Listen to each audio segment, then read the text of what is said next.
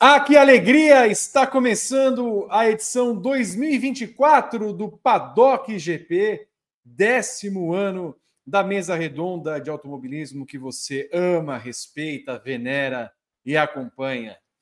Vamos falar tudo sobre a temporada da Fórmula 1 que começa nesta semana, um dia antes do previsto. Quinta-feira temos atividades, vai até sábado, quando teremos a corrida.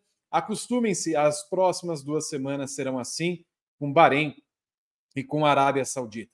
Mas o que esperamos para esse final de semana? Uma Red Bull dominante nas mãos de Verstappen colocará quantos segundos no resto? É isso que será a tônica de 2024? Ou será que a Mercedes escondeu o jogo como começam a falar aqui e ali? Será que a Ferrari tem alguma chance de brigar? Ali na frente ela pareceu ser a segunda força. E a McLaren e a Aston Martin? E a Alpine? Meu Deus do céu, já me, já me irritei. Eu sou Vitor Martins e estão comigo nesse programa Evelyn Guimarães, Gabriel Curti e Rodrigo Berton.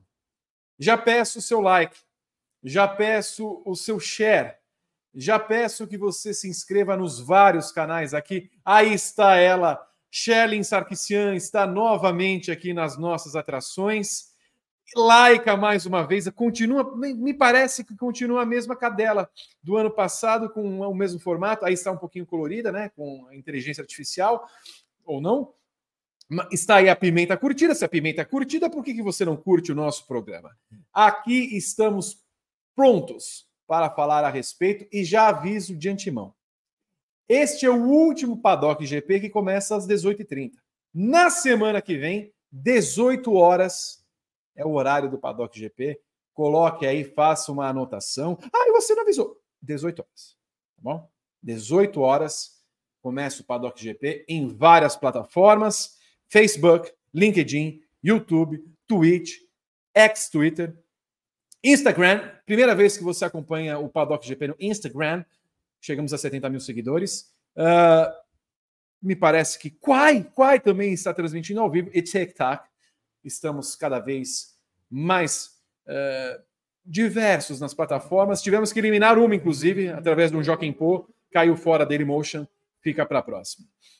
Evelyn Guimarães e Gabriel Curti, os autores do maravilhoso guia, quase um documentário, que vimos ontem aqui nas plataformas do Grande Prêmio, têm de fazer agora os comentários iniciais do que esperam para o final de semana, ou comentários aleatórios também é, que queiram colocar nesta atração fatal.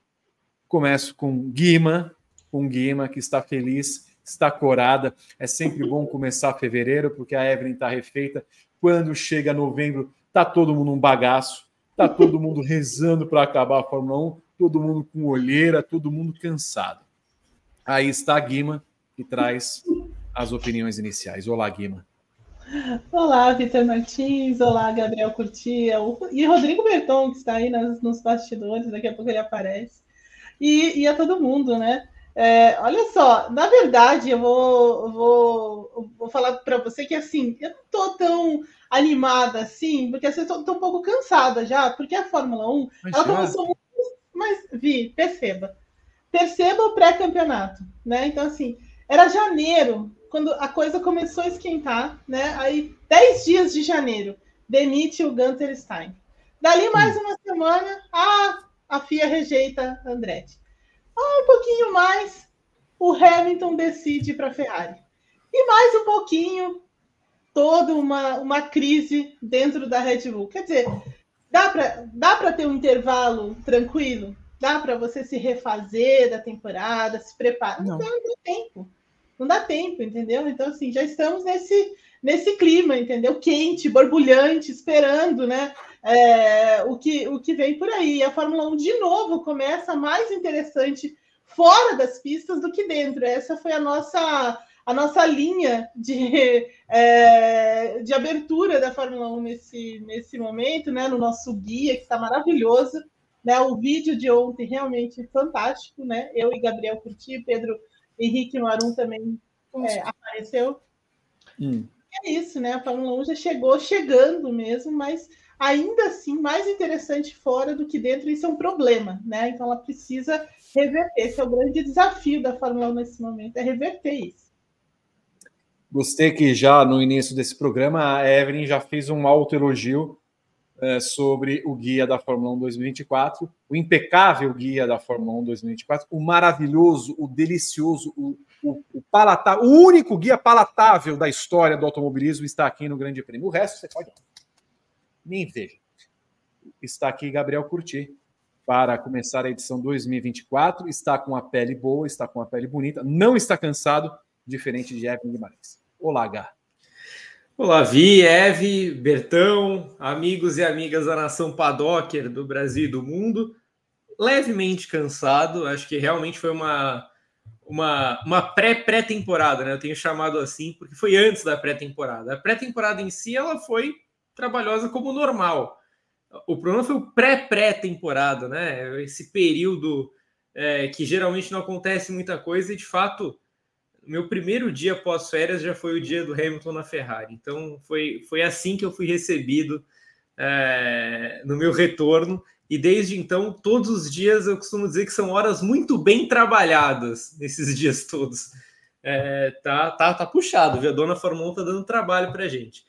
Mas eu, eu, de novo, eu faço minhas as palavras de vocês e recomendo muito o, o, guia da Fórmula 1 que a gente preparou. Na verdade, que ainda está entrando no ar, né? é, as matérias em texto ainda estão entrando. É, então, além do vídeo ontem em que eu e a Eve comentamos as principais notícias e o P é, faz as, as, reportagens, a gente está com muitos, com cerca de 30 textos, 30 matérias em textos é, do Guia da Fórmula 1 que começaram a entrar ontem, continuaram hoje, ainda vão entrar amanhã e na quarta-feira. É, então acompanhem, tem todas as equipes, todos os pilotos, todo mundo contemplado no, no nosso material. Ficou muito legal. É, eu tô, eu tô animado, Vi, para o começo da temporada da Fórmula 1, porque eu sou um, um eterno animado com a Fórmula 1, é, pelo menos até determinado momento da temporada. É, mas eu sou, sou um apaixonado pela Fórmula 1, tô, tô feliz que voltou, tô animado, tô ansioso para a corrida, é, ainda que com baixas expectativas, acima de tudo, eu sou uma pessoa realista, é, mas ao mesmo tempo eu sou uma pessoa animada. Eu não sou otimista, mas eu sou animado. Muito bem, fiquei um pouquinho confuso com esse primeiro comentário de Gabriel Curti. Peço que Rodrigo Berton, obrigado. Peço que Rodrigo Berton corte esse comentário, inclusive, porque eu quero ver depois do sábado o que vai acontecer na corrida. Se o Gabriel vai falar, tô animado, se eu vou, sou não sei o que. Olha, eu, eu, eu prevejo o pior. Eu prevejo volta no segundo colocado eu prevejo volta no segundo colocado. Rodrigo Berton. Calma. Já... Eu não tô. Olha, desculpa, eu não tô bom. Eu não tô bom. Rodrigo Berton. De 10 anos já, Vitor, que a gente está aqui fazendo. 10 anos. Este, este, este programa maravilhoso. Boa noite. Boa noite, Vi. Boa noite, Eve. Boa noite, Gá. Boa noite, Nação Padocker, que nos acompanha aqui em multiplataformas. Bem-vindo, Instagramers, que nos acompanham agora também, né? Eu amei um dia, a gente consegue fazer a transmissão vertical. Vou fazer a transmissão só para o Instagram. Vou ignorar as outras todas. Ou faço vertical nas outras todas também, que se lasque. Que é assim, né? O jovem uhum. hoje gosta do vídeo na vertical, Vitor.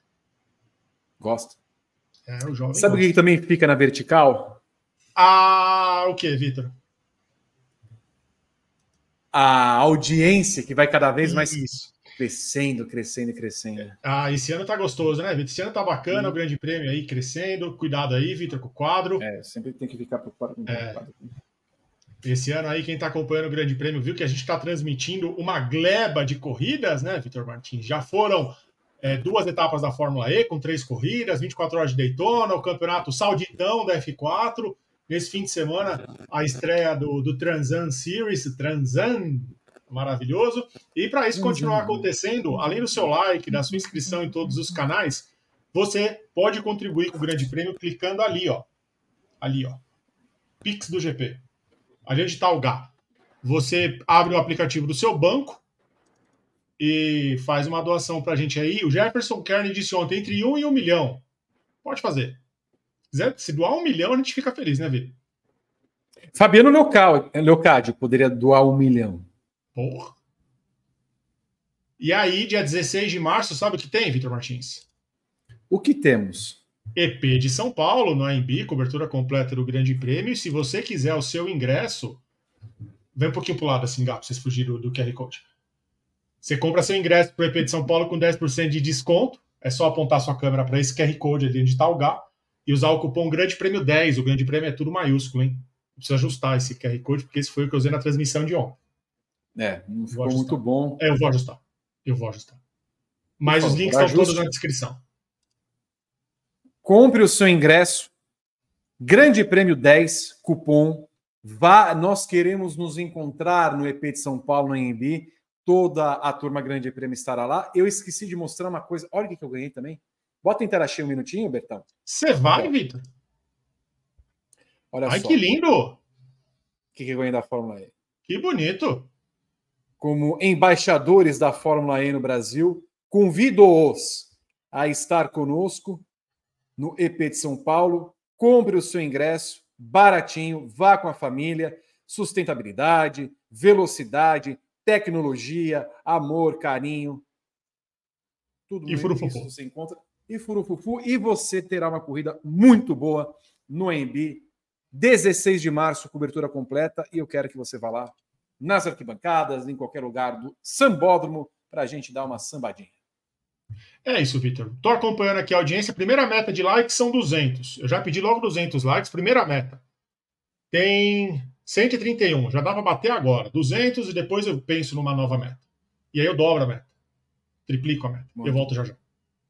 Muito bem, Berton, eu vou aqui, vocês sabem muito bem quem entra no Saiano, quem é o nosso roteiro man é o nosso Gabriel Carvalho. Erros, vocês vão lá na arroba Vielzito xingar bastante. Tema 1 um é começa a Fórmula 1 2024 para nosso deleite. Bom, acabou a espera. Depois de um intervalo de 97 dias, a Fórmula 1 está de volta. E para a abertura de uma temporada emocionante como a de 2024. Depois de uma off-season marcada por polêmicas e notícias bombásticas, a Red Bull desembarca no Bahrein mais uma vez com a favorita ao título, mais especificamente com Max Verstappen em evidência rumo ao tetracampeonato. Com Charles Leclerc e Carlos Sainz, a Ferrari surge como segunda força após a pré-temporada, mas ainda sem saber se tem condições de arranjar mais do que uma vitória na temporada, como foi em 2023. Com Lewis Hamilton indo embora, dando um chute nos fundilhos de Toto Wolff, a Mercedes vive uma situação curiosa, já que não chamou tanta atenção como as rivais. E ao mesmo tempo em que batalha para recuperar o terreno, ainda precisa se preocupar com o futuro? Tem uma interrogação, então preciso fazer a entonação. Não entendi por que dessa interrogação. A pergunta é clássica, Evelyn Guimarães, Gabriel Curti. O que esperar do GP do Bahrein, Evelyn?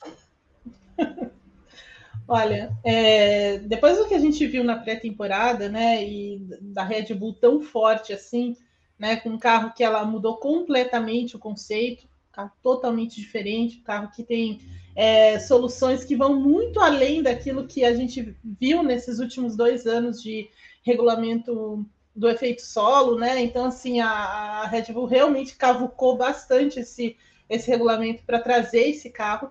E aí ela coloca na pista é, um carro que me parece que tem um potencial para ser ainda mais é, impressionante do que o carro do ano passado. Um ritmo de corrida absurdo, né? Praticamente eles só fizeram isso durante os três dias de testes lá é, no Bahrein também, né? Focando bastante no ritmo de corrida, na consistência, no entendimento do próprio carro e também do comportamento dos pneus, porque uma das mudanças que eles fizeram nesse carro foi para melhorar ainda mais é, essa impressão, essa sensação do trabalho dos pneus, do comportamento e tudo mais. Então, assim, é um carro que é muito equilibrado, um carro que tem velocidade reta, que tem muita é, estabilidade em curva. Então, assim, a, a, a Red Bull realmente está muitas casas à frente é, das suas rivais, e aí não tem como a gente chegar aqui e não dizer que eles são favoritos à vitória, né? Especialmente o, o Max Verstappen, que foi o cara que, que levou aí é, a temporada passada com muita tranquilidade, com, né, com autoridade e tudo mais. Então, assim, e ele também se adaptou muito rapidamente ao carro.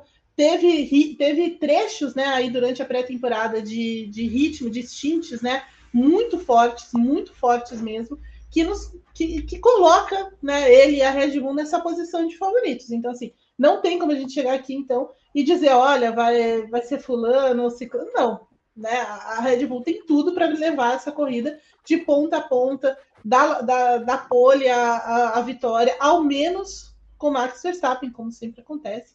Então, assim, não tem muito como fugir disso, a menos que uma questão de confiabilidade interfira eventualmente. Eles tiveram problemas, sim, durante a pré-temporada, né? Então, assim, no segundo dia, teve, é, eles enfrentaram alguns probleminhas mecânicos, teve um problema de embreagem e coisas nesse sentido. Então, assim, tem uma questão com a confiabilidade ainda, mas é mínimo, eu diria que é mínimo, perto do, do potencial todo dessa, dessa Red Bull. Então, eles são muito favoritos da vitória, sobretudo o Verstappen, uma vitória muito grande, assim, muito, muito, é, com muita autoridade, largando da pole e tudo mais.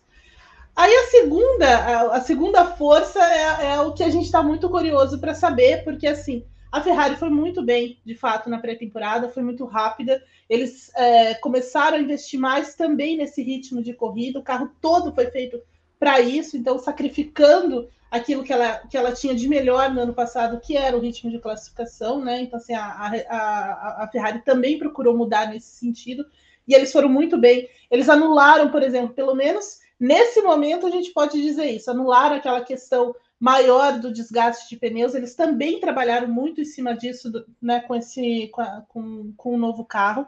Então, assim, estou muito curiosa para saber que, como que a, a Ferrari vai enfrentar esse, esse final de semana e a Mercedes porque o James Ellison, o diretor técnico da Mercedes, termina a pré-temporada falando assim: olha, eu acho que nós estamos melhores do que a Ferrari em ritmo de corrida. Nós temos um ritmo mais consistente. Né? Mas não foi exatamente isso que pareceu durante a, a pré-temporada. Mas é claro que assim, cada essa pré-temporada foi muito muito curiosa porque também os caras testaram coisas muito específicas, né? Não foi uma coisa, não foi testes muito gerais, né? Então assim, a Ferrari focou nesse, nesse ritmo e, e desgaste de pneus, a, a, Mercedes focou mais na questão aerodinâmica, e, e, assim, por, e assim foi, né, por todas as equipes. Então, programas muito específicos. Não, a, a Mercedes, por exemplo, não mostrou o ritmo real dela. Né? A Ferrari mostrou mais do que ela. Então, para mim, a grande curiosidade nesse momento é entender essa ordem.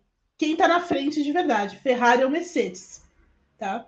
Calma, não fala, não fala. Calma. Tudo bem. Calma. É, mas é isso que eu espero. Assim, só para fechar, e aí as, as, as demais ali, Aston Martin e tal, a McLaren aparecendo um pouco mais perto, aliás, a McLaren mais perto do que a Aston Martin, na verdade. Então, assim, é mais ou menos esse o cenário que eu espero do GP do Bahrein, mais na ponta, né? Mas a gente vai secar um pouco mais, claro. E a Alpine, claro. A Alpine sempre, né? Do lado contrário, né? Do, do, do outro lado do grid. Pobre coitado. Daqui a pouco falaremos. Ferrari, Mercedes, como é que tá aí? Que, esconderam alguma coisa? Bom, enfim. Gabriel Curti, você esperava essa pergunta há alguns meses, então eu repito a pergunta: o que esperar do GP do Bahrein? É, eu só acho que o, o Gabo se equivocou aí na pergunta, porque é o que esperamos, né? É, tem todo um sentido plural aí na pergunta. Muda, por favor, aqui, Berton. Esperamos. A gente Isso. tem que estar tá irmanado aqui num sentimento. Então, enquanto só. Quer ver, Gá? Tenho certeza. Ah, agora sim, por favor. Vou repetir a pergunta. Ô, Gabriel, o que esperamos do GP do Bahrein? Olha, é, eu espero muita coisa parecida com o que a Eve colocou, tá? Eu acho que, acho que o GP do Bahrein tem tudo para é, para transmitir um pouco da cara que a temporada deve ter ou pelo menos que a temporada vai ter até algumas atualizações importantes surgirem. É, coloco a Red Bull como ampla favorita também. Acho que seria muito absurdo dizer qualquer coisa ao contrário disso. É, entendo que as equipes não, este, não, não tenham tirado todo o potencial, não tenham mostrado todo o potencial delas na pré-temporada, mas defendo a mesma coisa para a Red Bull. Por que achar que a Red Bull mostrou todo o potencial dela e as outras não? Né? Não vejo muito sentido nisso. É, acho que a Red Bull, inclusive, tinha mais para entregar é, com o Verstappen em volta rápida. Ele tirou o pé em algumas voltas. É, ele teve melhor tempo em voltas que ele ficou na pista por 10 giros seguidos depois. Ou seja, que não é, não estava com tanque vazio, não estava com. É, tinha pneu para caramba para gastar ainda. Então, é, tem que ficar de olho nisso também. É, não acho que a Red Bull tenha mostrado tudo que ela, que ela pode, assim como não acho que, que Ferrari, Mercedes, McLaren, não acho que nenhuma dessas tenha mostrado tudo que elas podem. Ainda assim, para mim, a Red Bull é muito favorita. É...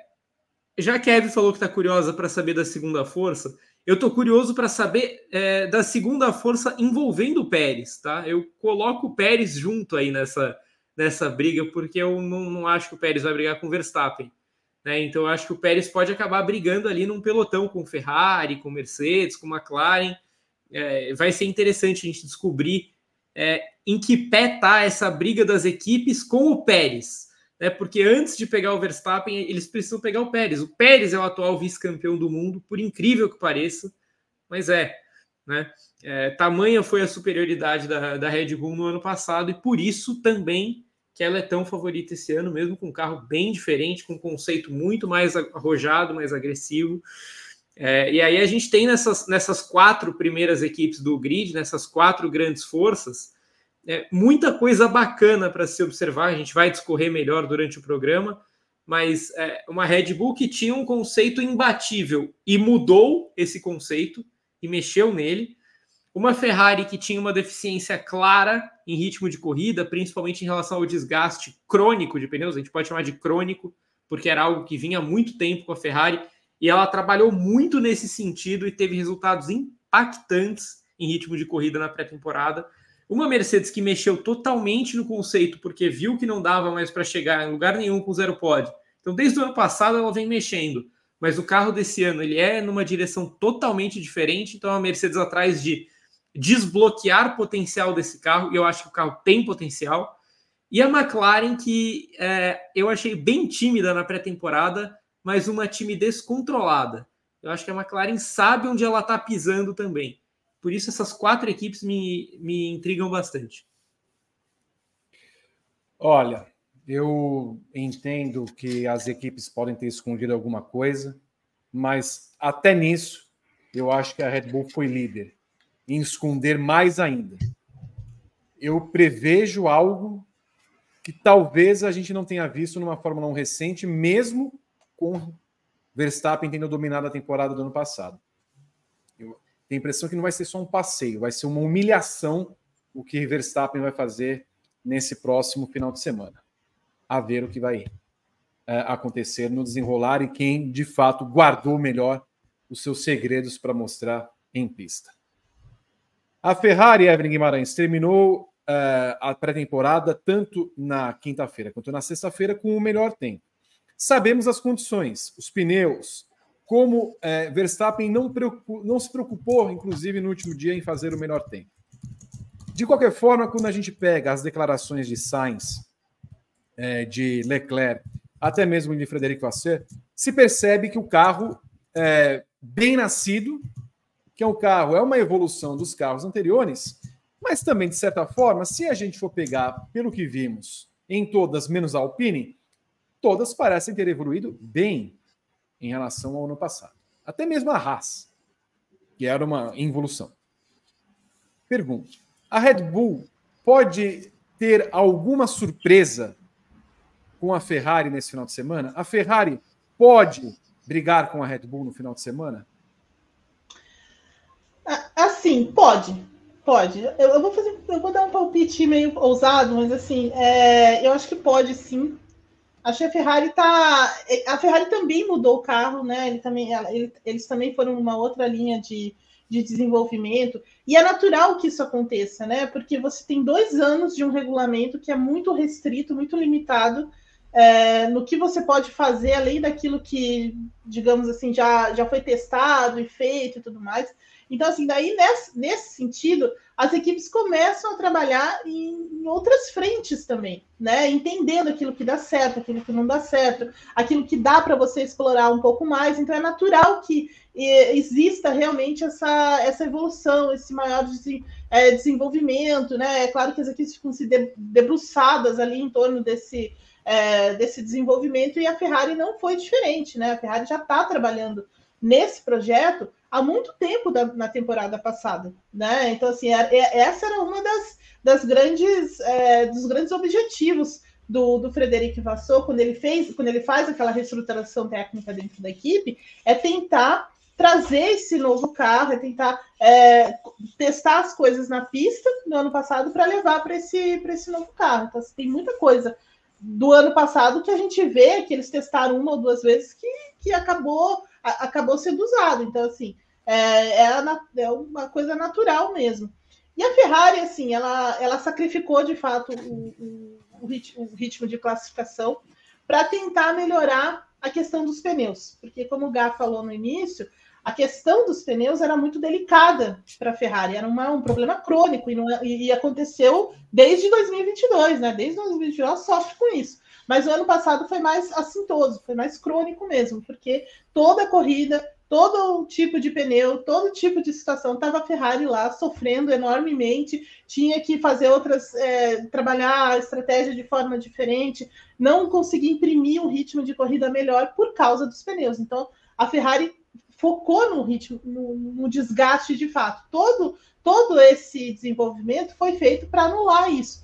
E nesse começo de temporada, nesses três primeiros dias em que eles também investiram muito nisso, por isso eles testaram mais é, na gama, se você for olhar lá a alocação da, da, da Ferrari para os testes, eles tiveram mais, escolheram mais gamas, né? Escolheram mais composições para conseguir coletar mais dados, né? E em determinados momentos, em stints, eles realmente conseguiram é, provar que, que estão, pelo menos, no caminho certo. Então, assim, em termos de ritmo de corrida, a Ferrari está muito bem.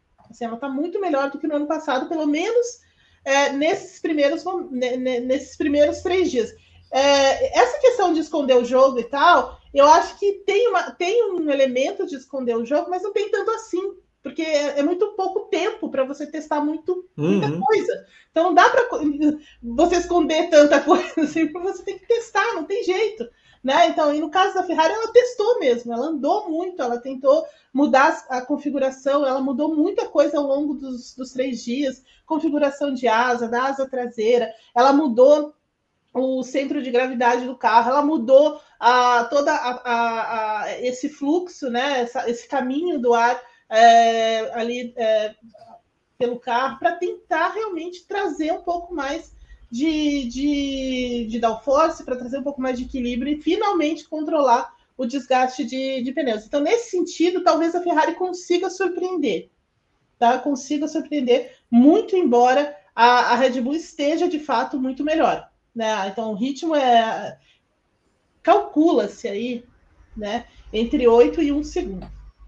Tá? O quê? Mas o ritmo de classificação ah. da diferença. Tá? Mas é, entre os pneus, né? Que eles estavam testando. Mas assim, a, a Red Bull está na frente na consistência do, do, do, Verstappen. Tá? Mas a Ferrari pode surpreender nisso exatamente o que o Gá falou agora há pouco, sobre o Pérez.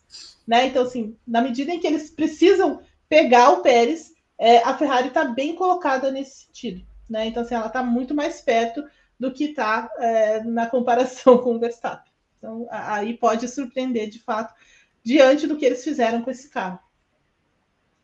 Então, então se estivéssemos fazendo uma manchete, seria: Ferrari pode surpreender, diz Evelyn Guimarães, só em cima de Pérez. É. Ou ao menos em cima de Pérez nesse momento, né? Hum, muito bem. Gabriel, Ferrari e Red Bull, há chance para a briga?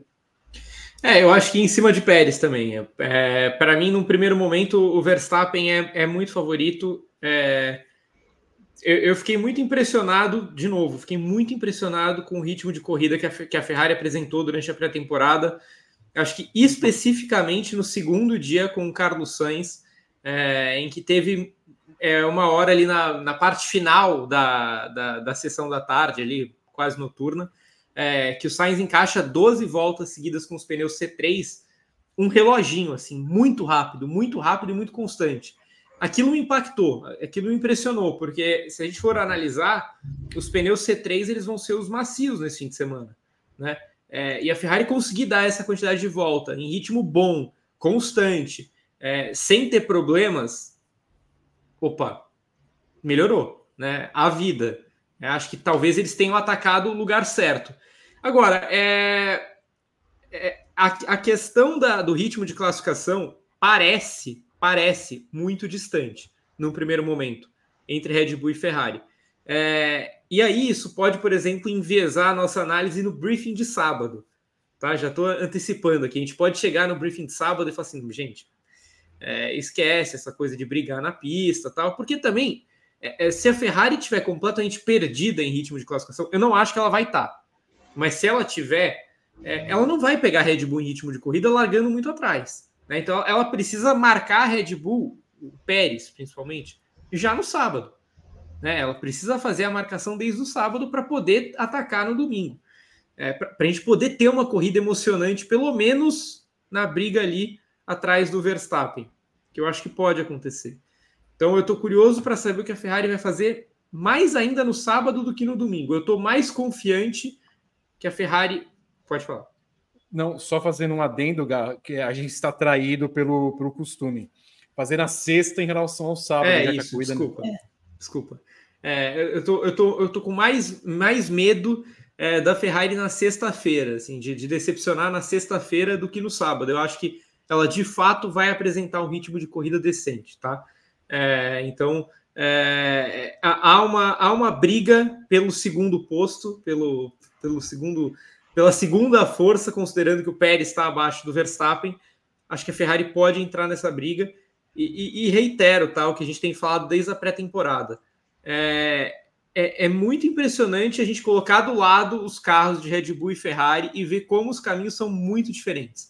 Eu, eu me, impressionei muito como a Ferrari resolveu adotar uma linha muito mais uh, dela, do carro, do que propriamente seguiu, o que a Red Bull fazia no, no, ano passado, o que a Red Bull fez no ano retrasado. É, a Red Bull seguiu uma outra linha, mas a Ferrari não é o RB19 vermelho. Ferrari é um carro muito particular, um carro muito autoral. Se a gente coloca lado a lado os dois carros, a gente vê diferenças muito gritantes entre eles. É, e por isso que eles me despertam tanta curiosidade para ver o que vai acontecer. Acho o Verstappen muitíssimo favorito. Mas eh, se eu tivesse de cravar, eu cravaria que a gente vai ver uma Ferrari pelo menos no pódio nesse, nesse sábado. É, e com chances ali de, de atacar o Pérez. Eu tenho impressão, só para resumir o que vocês falaram, que na verdade a Ferrari é, fez um carro padrão Red Bull para o carro do ano passado. O carro desse ano da Red Bull, da, da Ferrari, briga com o RB19. Com o RB20 não briga. Eu acho que esse é o grande ponto do negócio. Porque a, a, o que as equipes trabalharam para evoluir os carros do ano passado é louvável. Dá para ver que tem soluções muito boas, inclusive as da Ferrari, como vocês falaram. É, é um carro que eu, eu posso estar muito enganado. Ele não tem aquela, aquela bifurcação, aquela, aquele côncavo que tem não. ali na, nas laterais do carro, como tinha dos carros anteriores. Né? Então, é. ela não. foi para uma solução que foi bem diferenciada. Agora, eles não esperavam, eu tenho certeza, eles não esperavam o carro da Red Bull desse ano. Eles não esperavam. Então, eles esperavam até que era, fosse uma coisa, Evelyn que por não terem feito o trabalho que fizeram em túnel de vento, seria uma coisa mais parelha. Quando chega e fala. A, a reação do André Stella da, da McLaren é maravilhosa. É o uau! Até o uau, não tem o que fazer, não tem o que fazer. É, seria necessário que houvesse uma. Vocês estão proibidos, Red Bull, de evoluir esse carro. Vocês vão correr com o carro do ano passado. Aí tem jogo. Eu lamento. Não tem, não tem mais o que fazer. Mas enfim. Evelyn, Mercedes, minha filha. O que a Mercedes traz para essa temporada? Bom, a Mercedes só poderia estar mais otimista, porque como é que vai ficar menos otimista ou pessimista em relação à birosca que fez os últimos dois anos? Então, qual é a posição real da Mercedes na ordem das equipes hoje, Evelyn? Olha, por incrível que pareça, eu, eu tenho dificuldade de, de, falar sobre a Mercedes, porque, é, assim, eles mudaram completamente o carro, a gente sabe muito bem disso, né? Então, assim, eles abandonaram toda e qualquer é, informação que eles é, tinham de qualquer coisa desse regulamento do ano passado, né? Então, essa foi a ordem de Toto Wolff. Não, vamos começar do zero, como se a gente estivesse é, encarando esse regulamento pela primeira vez. Então, assim, eles mudaram tudo. Obviamente, não tem como você não usar, não, né, não, não ir buscar em, em situações do, do, ano passado e do ano retrasado que não deram certo, ou que deram muito certo aí no carro da, da, da Red Bull e outras, em outras equipes. Mas o fato é que eles inovaram em algumas situações, né? Então, assim, a, a parte dos side pods, a parte ali, né, entre a, a, o, a própria a, a, onde tem um assoalho ali embaixo e tal, é muito parecido mesmo com as soluções da Red Bull dos últimos anos. Mas a, a parte dianteira não, né? A, a, Mercedes realmente foi muito além na parte dianteira, o carro é muito, é muito fino, né? Muito longo ali. É, eles trabalharam muito essa asa dianteira, né? A asa dianteira tem um, tem um, um desenho muito diferente, muito diferente dos outros também, tanto que foi, né, despertou aí olhares aqui e ali, porque a, a, a Mercedes, porque o segredo, na verdade, assim, desses, de, de todos esses projetos, de todas essas coisas, é você entender esse fluxo de ar e fazer com que ele seja eficiente, com que ele com que ele é, né, é, é usar o, o ar que, que entra no carro ali e, e, e, caminhar em torno, né? Aí você tem um assoalho e também trabalhando as laterais e tudo mais. Esse é o segredo. E, e, a, a, a, Mercedes precisava consertar esse, esse, digamos, esse defeito que ela tinha no passado, que ela não entendia, para conseguir dar algum equilíbrio para o carro. E foi aí que eles trabalharam muito essa parte dianteira, essa, essas asas, né?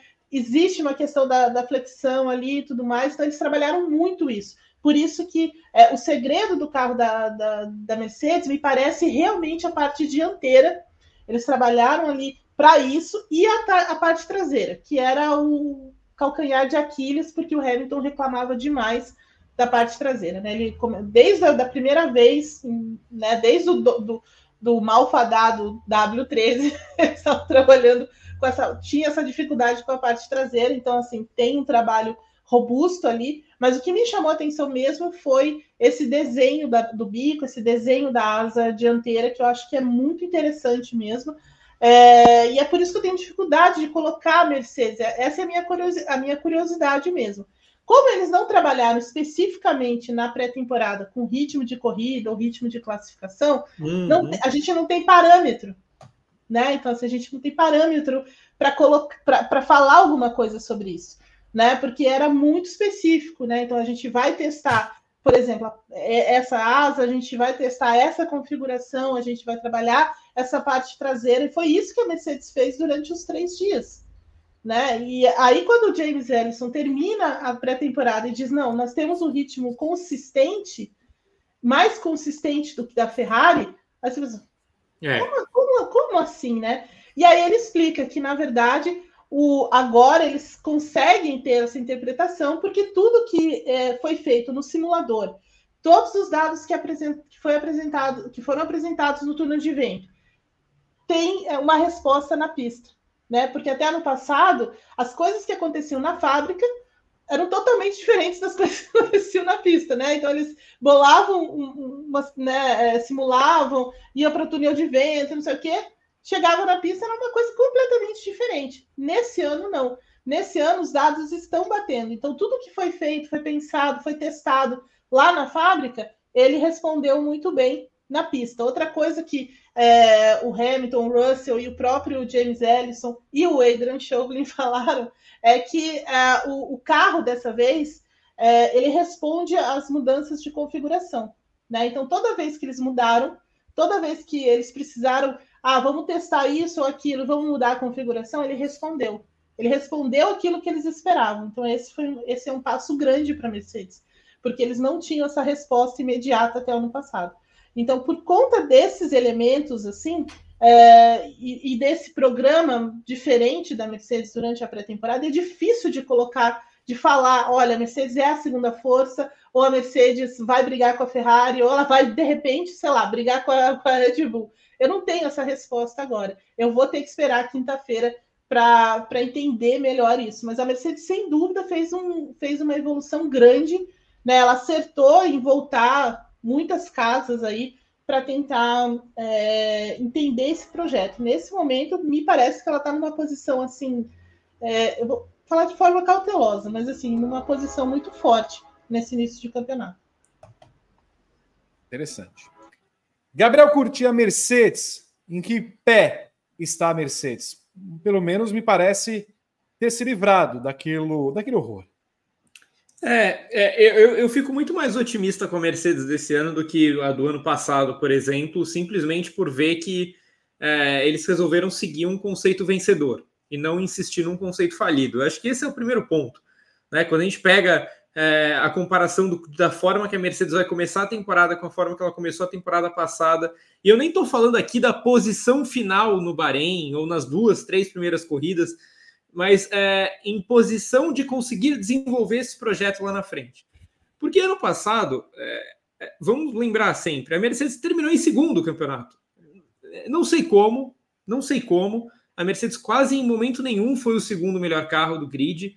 Tá? A gente teve momentos claros da Aston Martin, segundo melhor carro, da Ferrari, segundo melhor carro, da McLaren, e pouquíssimos de fato da Mercedes como segundo melhor carro, mas era uma equipe que dava jeito de pontuar, dava jeito de ir ao pódio, era aquele tanque de guerra, né? Então, e o trabalho do Hamilton muito bom ano passado também, então isso ajudou a levar a Mercedes a esse vice-campeonato. Mas que bom que ela não se enganou com ele, igual ela se enganou com a vitória do Russell em 2022 em Interlagos e ela viu que precisava sacudir, mesmo que o custo disso fosse eventualmente voltar algumas casinhas no começo dessa temporada. Então eu acho que está dentro do pacote de planejamento da Mercedes, se eventualmente ela começar a temporada um pouquinho mais atrás do que ela imaginava, ou do que seria o ideal para ela. É, mas eu vejo a Mercedes com potencial de ir à frente, com potencial de ser a equipe a bater de frente com a Red Bull lá na frente, de desenvolver muito esse carro. Porém, eu não acho que a Red Bull vai começar tão atrás. Desculpa, que a Mercedes vai começar tão atrás assim. Não acho. Não acho. Acho que a Mercedes sacrificou, sim, é, de certa forma, alguns resultados desse começo de ano, mas talvez o sacrifício tenha sido menor do que ela própria poderia imaginar. A, a performance de pré-temporada da Mercedes é muito animadora. É, como a Eve falou, é um carro que respondeu tranquilamente ao que a equipe quis é uma equipe que foi muito discreta nos movimentos que ela fez durante a pré-temporada. Então, por exemplo, o primeiro dia, ela passou basicamente o dia inteiro à margem de tudo, fazendo um programa só dela, que em momento nenhum teve a ver com nada que as outras estavam fazendo. Só empilhando volta, só fazendo teste, testando. É, quando ela demonstrou alguma tentativa de volta rápida, não foi mal quando ela resolveu simular um pouco corrida, não foi mal também. É, e acho que principalmente o fato do carro ter se mostrado muito mais dócil do que os carros anteriores é um ponto central aqui. Porque é, a Eve falou sobre o Hamilton ter reclamado muito dos últimos dois carros, principalmente a sensibilidade da traseira da Mercedes. É, eles não viram isso esse ano. Né? E eu sei que o Hamilton foi mais cauteloso nessa pré-temporada do que o Russell, do que o Ellison, do que o Chauvelin, é, mas ele disse: o carro é melhor de guiar. O carro finalmente é, é bom de guiar. Né? E eu acho que a partir dessa, dessa base de um carro que é mais tranquilo de você guiar, a Mercedes tem um futuro promissor. Eu acho que ela começa a temporada ali entre terceiro e quarto, porque eu ainda, eu ainda acho que a McLaren é um mistério para a gente desvendar durante o final de semana. Mas eu não, eu não, eu não, eu desculpa, eu vou ficar muito surpreso se a gente olhar para o final de semana com a Mercedes atrás da Aston Martin, por exemplo. Eu acho que não, é, não ficaria dentro de nenhum prognóstico possível isso. Tudo bem. Enfim, não preciso dizer muita coisa mais. Assim, a Mercedes fez um carro para brigar. Agora é entender onde está esse carro nessa ordem de forças. Creio que vai brigar com a Ferrari, sim. Como o Gabriel não vai começar tão atrás, o ponto dessa questão toda é, é até quando, até que momento da temporada a Mercedes vai permitir que Hamilton seja o primeiro piloto e entregue tudo. Se ela fez um carro, digamos que ela tenha feito um carro a Red Bull, que tudo isso assim foi maquiado e eles entreguem isso. Mas até quando a Mercedes vai falar assim: olha, meu filho, vem cá, está empilhando aqui umas brigas com o Verstappen, mas então, você lembra que você assinou um contrato lá? Acho que o problema da. O futuro é promissor da Mercedes. O problema é o futuro da Mercedes. É. Com o Hamilton. É. Esse é um ponto que vai ser analisado. E até por isso, para mim, o Verstappen é franco favorito. Franco. Porque se a Ferrari também fez um carro. Tem o mesmo bom, problema. Imagina, imagina o é. Sainz começar a empilhar bom resultado. Vai fazer o quê com o rapaz? Ó, inauguramos a, o Zero Pod Ré. Você vai andando para trás assim. Não, e, e, assim, diferentemente do, do que já aconteceu em anos atrás, dessa vez o Sainz parece que pegou a mão do carro na primeira vez que ele sentou lá, né? É, então, é, eu estou muito curioso para ver, mas de fato, isso é um, é um fato que não dá para a gente ignorar. Ferrari e Mercedes têm esse abacaxi gigantesco para descascar durante a temporada. Elas vão continuar evoluindo, elas têm muito potencial, mas ela tem, ela, elas têm dois pilotos que não vão poder participar do desenvolvimento todo dos carros. E que são dois caras que são. É, o Hamilton basicamente é a Mercedes né, nesse tempo todo de Fórmula 1, e o Sainz é um cara fundamental para a Ferrari nesses últimos anos. É, vai ser, vai ser curioso ver. Muito bem. Vamos para o segundo tema aqui do nosso Paddock GP, que é Red Bull. O que, que foi isso aí? Passou um, um jato? Logan Sargent. Muito bem. Já bateu. acho, que foi Logan, acho que foi Logan Sargent mesmo. Red Bull, perfeição em meio a polêmicas. Indo para a vigésima temporada na Fórmula 1, a Red Bull vive um momento curioso. Nas pistas, o conceito do RB20 é agressivo e uma ruptura grande com o RB19. Mas mesmo assim, impressiona pelo ritmo e coloca Max Verstappen com evidência na briga pelo título. Fora das pistas, a fase é nebulosa, com o chefe de equipe Christian Horner investigado por assédio e podendo ter uma surpreendente saída da equipe dependendo do avanço das investigações. Detalhe: é até quarta-feira. Se você estiver vendo o Paddock GP depois desta quarta-feira, saiba que devemos ter um resultado. Evelyn Guimarães, o quanto Horner se transforma numa espécie de Hamilton e Sainz. Ele atrapalha o momento da Red Bull. É verdade, assim, é, pode não parecer, mas atrapalha demais, porque o, o Christian Horner é o pilar da equipe, né? Então, assim, ele é junto com o Verstappen, com o Helmut Marko ali, com o Adrian Newey, eles, eles fazem parte dessa, desse grupo fortíssimo que é, a, que é a Red Bull. Então, assim, não dá para você desvencilhar o negócio dessa forma. E o Christian Horner ganhou uma, uma autoridade, ganhou terreno dentro da Red Bull muito grande né, nesses anos, principalmente de, de, de vitória, né, de sucesso e tudo mais, nesses, especialmente depois do que aconteceu lá em 2021, porque ele também foi fundamental naquele momento, porque ele foi para a briga mesmo, né? Ele chamou o Toto Wolff para o ringue e foi para a briga, né? Então, assim, e briga no, no, no, no rádio, e briga em, em, né, em Drive to Survive, e, e não sei o que lá na, nas coletivas. Então, assim, ele ganhou muito peso dentro da Red Bull por causa desse comportamento dele, né? Por causa dessa é, dessa postura agressiva que ele teve com os rivais e também dentro do paddock, né? Para aprovar, para aprovar regras, para apontar o dedo para os outros. Então, assim, ele ganhou muito dessa força dentro da Red Bull e ele é realmente uma pessoa, uma figura muito central ali. Então, de repente, se você tirar essa figura, certamente a Red Bull vai sofrer. Vai sofrer na, na questão da liderança, vai sofrer em vários outros, em vários outros aspectos aí políticos e, e tudo mais dentro da, da Fórmula 1. É claro que assim a questão voltada para o andamento da equipe, digamos assim, para os pilotos e tudo mais, talvez não tenha tanta interferência, porque o Helmut Marko está lá e ele é o responsável por isso. O, o Verstappen, né, não é segredo para ninguém, confia demais no, no, no Marco, né? Eles têm uma relação muitíssimo próxima, de muita confiança mesmo.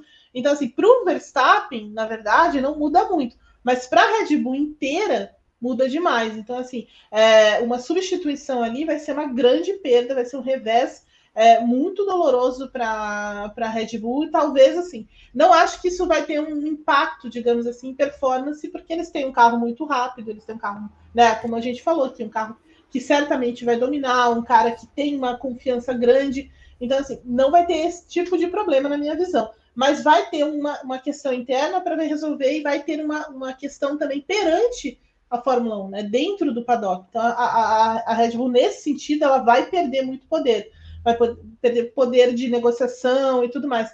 Mais ou menos o que aconteceu com a Ferrari naquela questão do acordão né, com a FIA, lembra do, do motor e tudo mais? A Ferrari perdeu tudo ali, né? Ela é. perdeu, né? Ela perdeu o poder de, de, de, negociação político e tudo mais. Então, assim, eu vejo a Red Bull tendo esse revés mais nesse sentido do que propriamente dentro da pista, porque ela está muito garantida dentro da pista mas sem dúvida vai ser alguém que vai fazer muita falta lá dentro né, da equipe e a situação dele está realmente bastante complicada. A gente tinha, eu, eu, eu, mudei a visão, na verdade, assim, é, quando teve a, a, apresentação do carro, o lançamento, que ele aparece lá, né, falando muito nos, nos vídeos e tudo mais, cara, não vai acontecer nada com esse cara, né? Então ele vai continuar muito forte lá dentro e tudo mais. Mas a partir do momento que ele vai para o Bahrein tenta né, se esquivar das coisas. É, não usa o uniforme da Red Bull, me parece que talvez as coisas sejam comecem a, a, se tornar um pouco mais difíceis, né? Aí a Ford cobrando é. fortemente também um posicionamento, co cobrando é, né, uma, uma, solução transparente e tudo mais, Fórmula 1, FIA e tudo mais, as coisas me parecem, o cerco parece estar tá, tá fechando. Vai ser muito difícil da Red Bull sustentar isso se realmente é, a, essa investigação for concluída e falar, ah, realmente, ó, você tá, é culpado e, e, tudo mais. Então, assim, é umas coisas bastante, né, uma situação bem delicada, nesse sentido em que a, em que a Red Bull vai perder muito diante do paddock, diante do esporte em si, né, mais do que na Gabriel Curti, o que esperar desse movimento que deve ser resolvido até essa semana? E se eventualmente o Horner sair, o que acontece com a Red Bull? A gente consegue meio que colocar nos mesmos patamares de uma saída de Hamilton e Sainz? É, é, é, que eu acho que as saídas de Hamilton e Sainz elas impactam mais para 2024 do que a saída do Horner potencialmente impactaria. Mas eu acho que para o longo prazo ela é bem, bem impactante. Eu vou te falar, sendo bem sincero com vocês, é, eu acho que a, a, potencial saída do Christian Horner está sendo muito subestimada, o impacto dessa saída. É, eu acompanho plenamente o que a Eve falou sobre o trânsito do Horner com FIA, com Fórmula 1, com outras equipes. A gente está falando de um cara de duas décadas, mais de duas décadas, contando o tempo de Jaguar, de Fórmula 1. Então, uma figura super conhecida, é, um cara que é, tem uma força de bastidor muito grande, a gente não pode ignorar. A Red Bull tem muita força nos bastidores e muito dessa força vem do Christian Horner, vem do trânsito dele, vem da, da, da influência que ele tem lá dentro. É, várias medidas da FIA que impactaram outras equipes passaram pelo Christian Horner, passaram pela pressão dele, passaram por movimentos que ele fez. É, se a gente está falando hoje de uma Fórmula 1 que não é mais uma Fórmula 1 que tem a Ferrari suprema nas decisões, a gente passa muito por Toto Wolff e também por Christian Horner. Então eu acho que é, nesse lado de bastidores a saída dele está sendo a potencial saída dele está sendo muito subestimada. O impacto seria muito grande. Mas dentro da estrutura da Red Bull eu também acho que haveria problema, porque a gente está falando de uma equipe que é absurdamente azeitada Poucas equipes no mundo, em qualquer esporte, são tão azeitadas quanto é a Red Bull na parte de engenharia, na parte de mecânica, na parte da fábrica, na parte é, dos estrategistas, é, no, na gestão de taranã, tudo na Red Bull é muito bem feito, todo mundo sabe muito bem o que cada um faz lá dentro. Só que se você perde a, a figura central disso, o chefe disso tudo, o esquema pode ser muito bem azeitado, mas ele vai andar com as próprias pernas? É, talvez. Só que quem vai ser essa figura? Porque se você subir alguém, você vai desmanchar o que está embaixo. Até ir subindo um de cada vez. vai impactar. Se você traz alguém de fora, como é que hierarquicamente vai funcionar isso? É, então eu acho que, que a saída do Horner ela impacta demais na estrutura interna perfeita que a Red Bull tem hoje, mas principalmente na, na influência que a Red Bull tem nos bastidores da Fórmula 1, da FIA e tal. Então acho que eu acho que ele vai sair. Eu concordo com a Eve. Estava é, muito claro que a Red Bull queria ficar com ele pelo que foi a apresentação do carro, por, pela presença que ele teve, o protagonismo que ele teve. É, mas depois, até o momento em que começou a pré-temporada, veio aquele tsunami, né? É, matéria do Telegraph, posicionamento da Ford, posicionamento da Fórmula 1. É, então a pressão mudou. Acho que o jogo virou. Eu acho que o Horner vai sair e acho que o impacto vai ser muito grande. Pois é. A Red Bull só é o que é por causa do Horner. Né? Se você pegar a Red Bull pela, pelo tempo de vida que tem a Red Bull comparada com Mercedes, com Ferrari, as demais grandes, com McLaren, que ele construiu em 20 anos um império. A Red Bull pode ser colocada como das maiores equipes da história da Fórmula 1 em tão pouco tempo. Então, Sim. tudo isso passa por um homem que teve na sua mão Verstappen e Vettel. Basicamente isso que deram todos esses títulos para ele. Sete títulos, o oitavo virá esse ano. Agora, quando você vê, ainda que de forma velada, a dona Fórmula 1 vindo, olha, não falaremos muito, mas estamos acompanhando aquilo que está acontecendo. A FIA na mesma linha. Aí vem o, o, o Toto Wolff, meteu o bedelho, porque ele meteu o bedelho para falar o que aconteceu com ele dois meses atrás. É.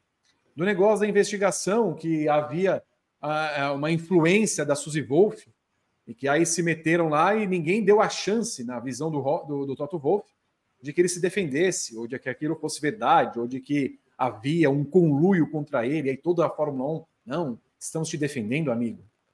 Assim, duvido que uma informação como essa, do calibre dessa, tivesse sido inventada. Ainda mais da fonte que veio, né? Business Fórmula 1. É, alguém passou e alguém, alguém foi falar alguma coisa lá e agora o Toto Wolff começa a meter o bedelho na situação. Zac Brown, a mesma coisa. Só que, para mim, o que pega é a Ford. Uhum. A pressão da Ford, por duas vezes, mostra que a Red Bull esconde o que está acontecendo com o caso Horner. Porque se tivesse límpida, já teria falado assim: ô, gravata, vem cá. Tá tudo bem. Aconteceu isso, isso, isso. Não se preocupe, estamos resolvendo. Quando a Ford dá uma demonstração pública de que assim, seremos parceiros em 2026. Lá na sua fábrica tem um logo da Ford e eu, a nossa marca está misturada com alguém que eventualmente fez esse tipo de coisa e não estamos sabendo, vocês tratem de falar. Então, essa pressão da, da Ford indica que há culpa no negócio e que nós devemos nos preparar para uma eventual saída do Horner. E aí a casa, por mais que esteja azeitada, como falou o Gabriel, por mais que esteja pronta, como falou a Evelyn Guimarães, ela tem uma mudança. E até você refazer a casa de quem construiu essa casa, por mais que uhum. você faça um ótimo carro, e tem outra. Você pode ter feito um ótimo carro, só que quem está lá para decidir as coisas é o cara. Se ninguém tiver o pulso firme e o conhecimento da casa, não adianta. Vai ganhar o campeonato? Vai ganhar o campeonato. O Verstappen, obviamente mas que a, que a casa começa assim, opa, vamos reerguer, vamos fazer aquela reforma aqui, porque encontramos um problema estrutural grande. Isso aí a Red Bull encontrou. Muito bem. Vamos para o próximo assunto do nosso Paddock GP, que é Mercedes. A vida sem Hamilton? A Mercedes certamente entra para uma das temporadas mais confusas de sua história na Fórmula 1. No início de fevereiro, o time foi surpreendido pelo anúncio de que Lewis Hamilton vai deixar a equipe ao fim de 2024 para se transferir para a Ferrari.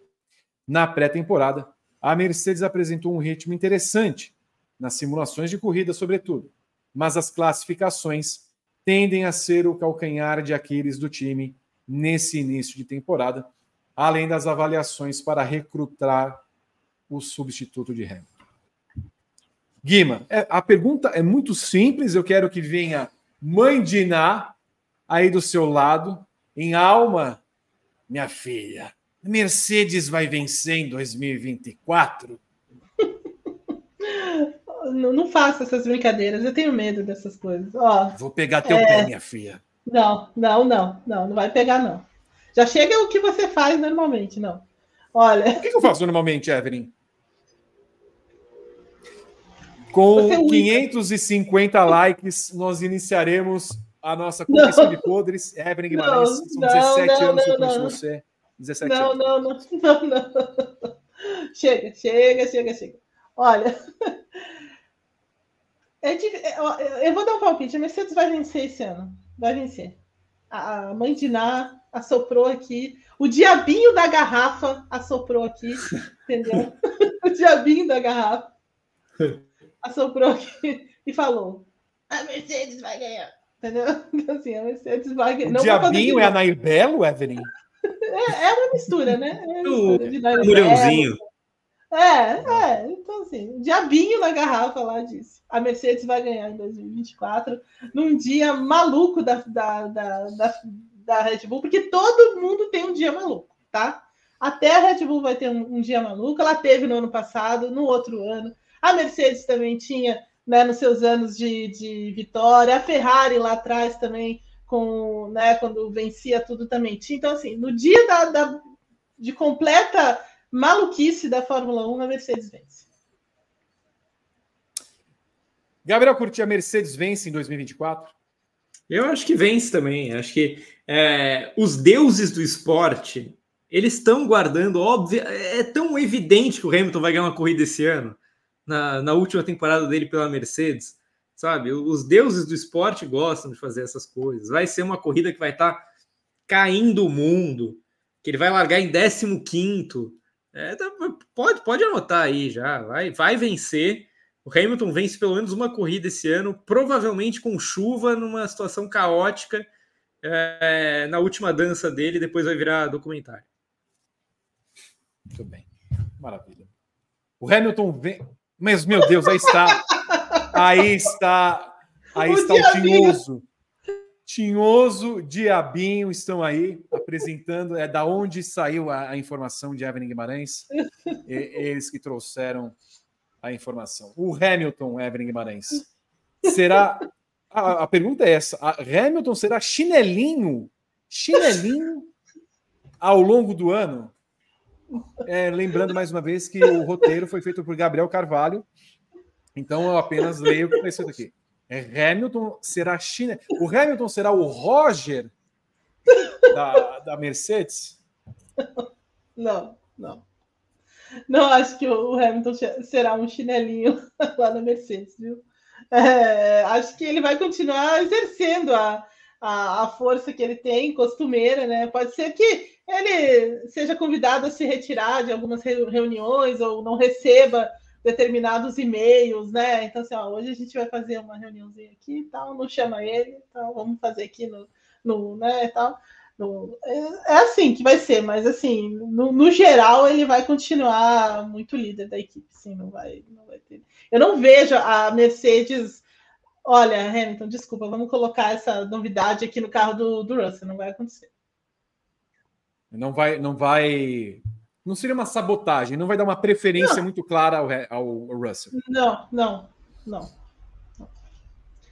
Acho que as coisas são mais claras, é, é, são muito claras dentro dessa questão entre Hamilton e Toto Wolff, sabe? Eu acho que essas, é, esse tipo de. E acho que a Mercedes também tem que, né, se ela se ela, se ela abriu mão dele, né? Porque quando ela deixa, quando ela aprova essa cláusula que permitiu com que ele saísse da equipe, né? Então, assim, ela também tem que fazer a parte dela. Então, eu acredito que ele não será o chinelinho. Eu tô pensando no chinelinho. O Hamilton chegar de chinelinho né? Na, no paddock qualquer hora dessa. Como ele tava, né? É, na, Bahia, é, na Bahia lá, no dia do. O, B sabe o nome das lojas, né? Não sei o que, modas e tudo mais, e não, não vai acontecer isso. É, olha. Imagina o Hamilton de miçanga na praia.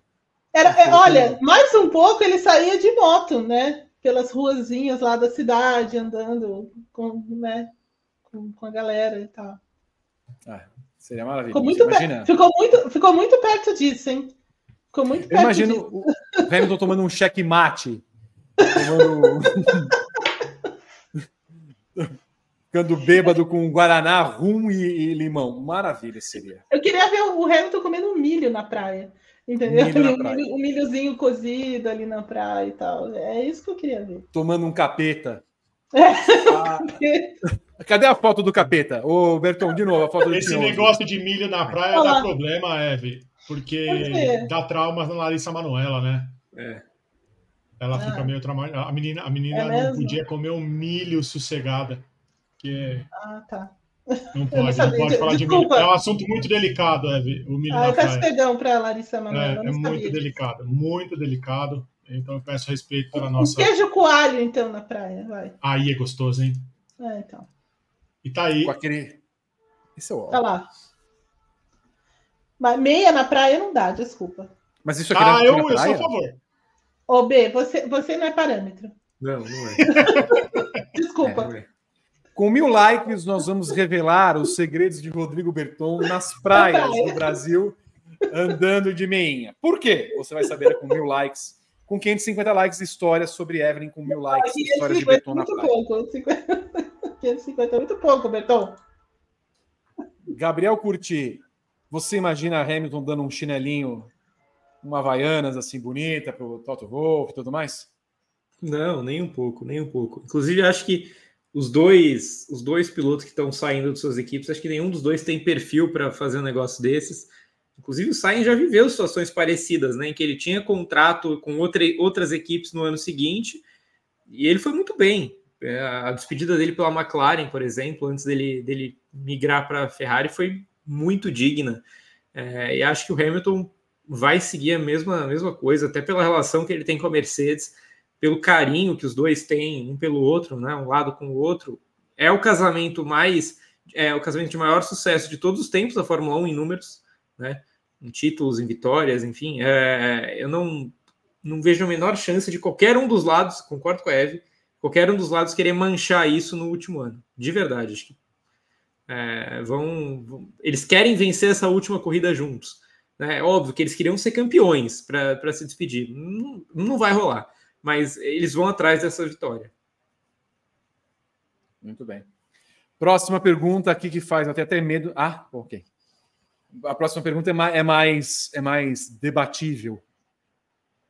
Evelyn Guimarães, de tudo que você viu nos últimos 26 dias desde o anúncio da saída de Hamilton da Ferrari, da, da Mercedes para ir à Ferrari, quem é o favorito para ocupar o lugar de Hamilton na temporada 2025 da Fórmula 1? É, essa, essa é difícil. Assim, é, eu, eu, acho que o favorito é, não tem ainda. Né? Assim, não, não, dá para apontar ninguém, pelo menos nesse, nesse momento. Tem muitos nomes interessantes, sim. É claro que é, tem um nome que se colocou praticamente já à disposição, né? sem muita sem, sem muita delonga, sem nada, né? Fernandinho Alonso já falou: olha, tô aqui, eu sou o cara que estou numa posição privilegiada, eu sou o único campeão numa posição. Eu, eu amo o Alonso. Que né? Ele consegue fazer essas, essas, coisas, então, assim, com a maior, né, cara. Então, assim, é... então, o Alonso, na verdade, é o cara que está no, no, topo dessa, dessa lista por ele mesmo, né? Porque ele mesmo se se colocou, mas tem alguns nomes interessantes também. O problema da Mercedes é o tempo, né?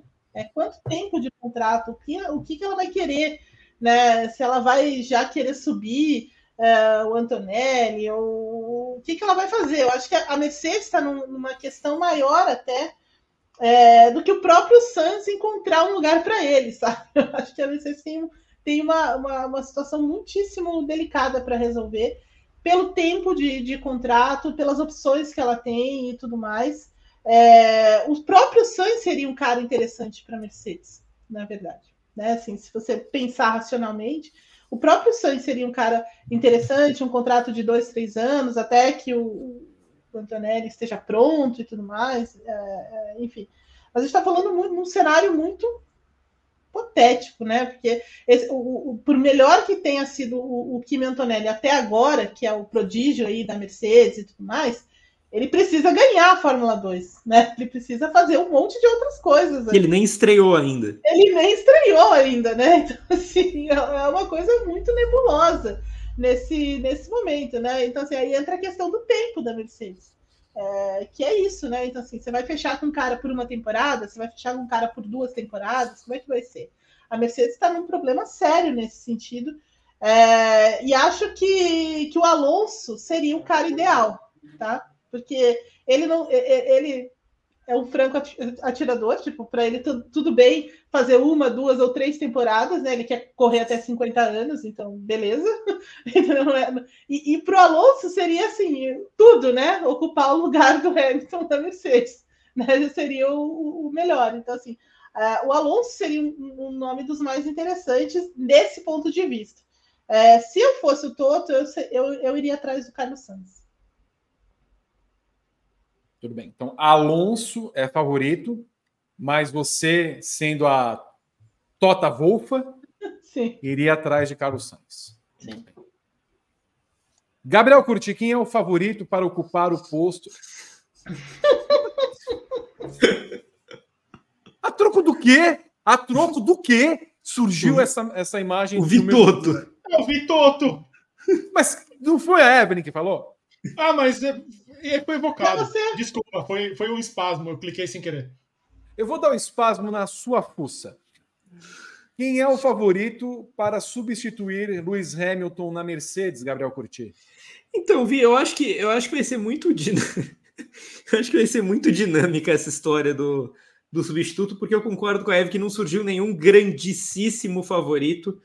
Mas hoje, se eu tivesse de apostar, é, eu nem sei, alguma casa de aposta deve ter aberto é, essa, essa pergunta, né? Eu imagino que a odd mais baixa seja do Nando. Eu acho que a, a do Nando. Nando. Nando, Nando, Nando, Nando, Nando Loles. É... Não, Fernando Alonso, tá, gente? Fernando Alonso.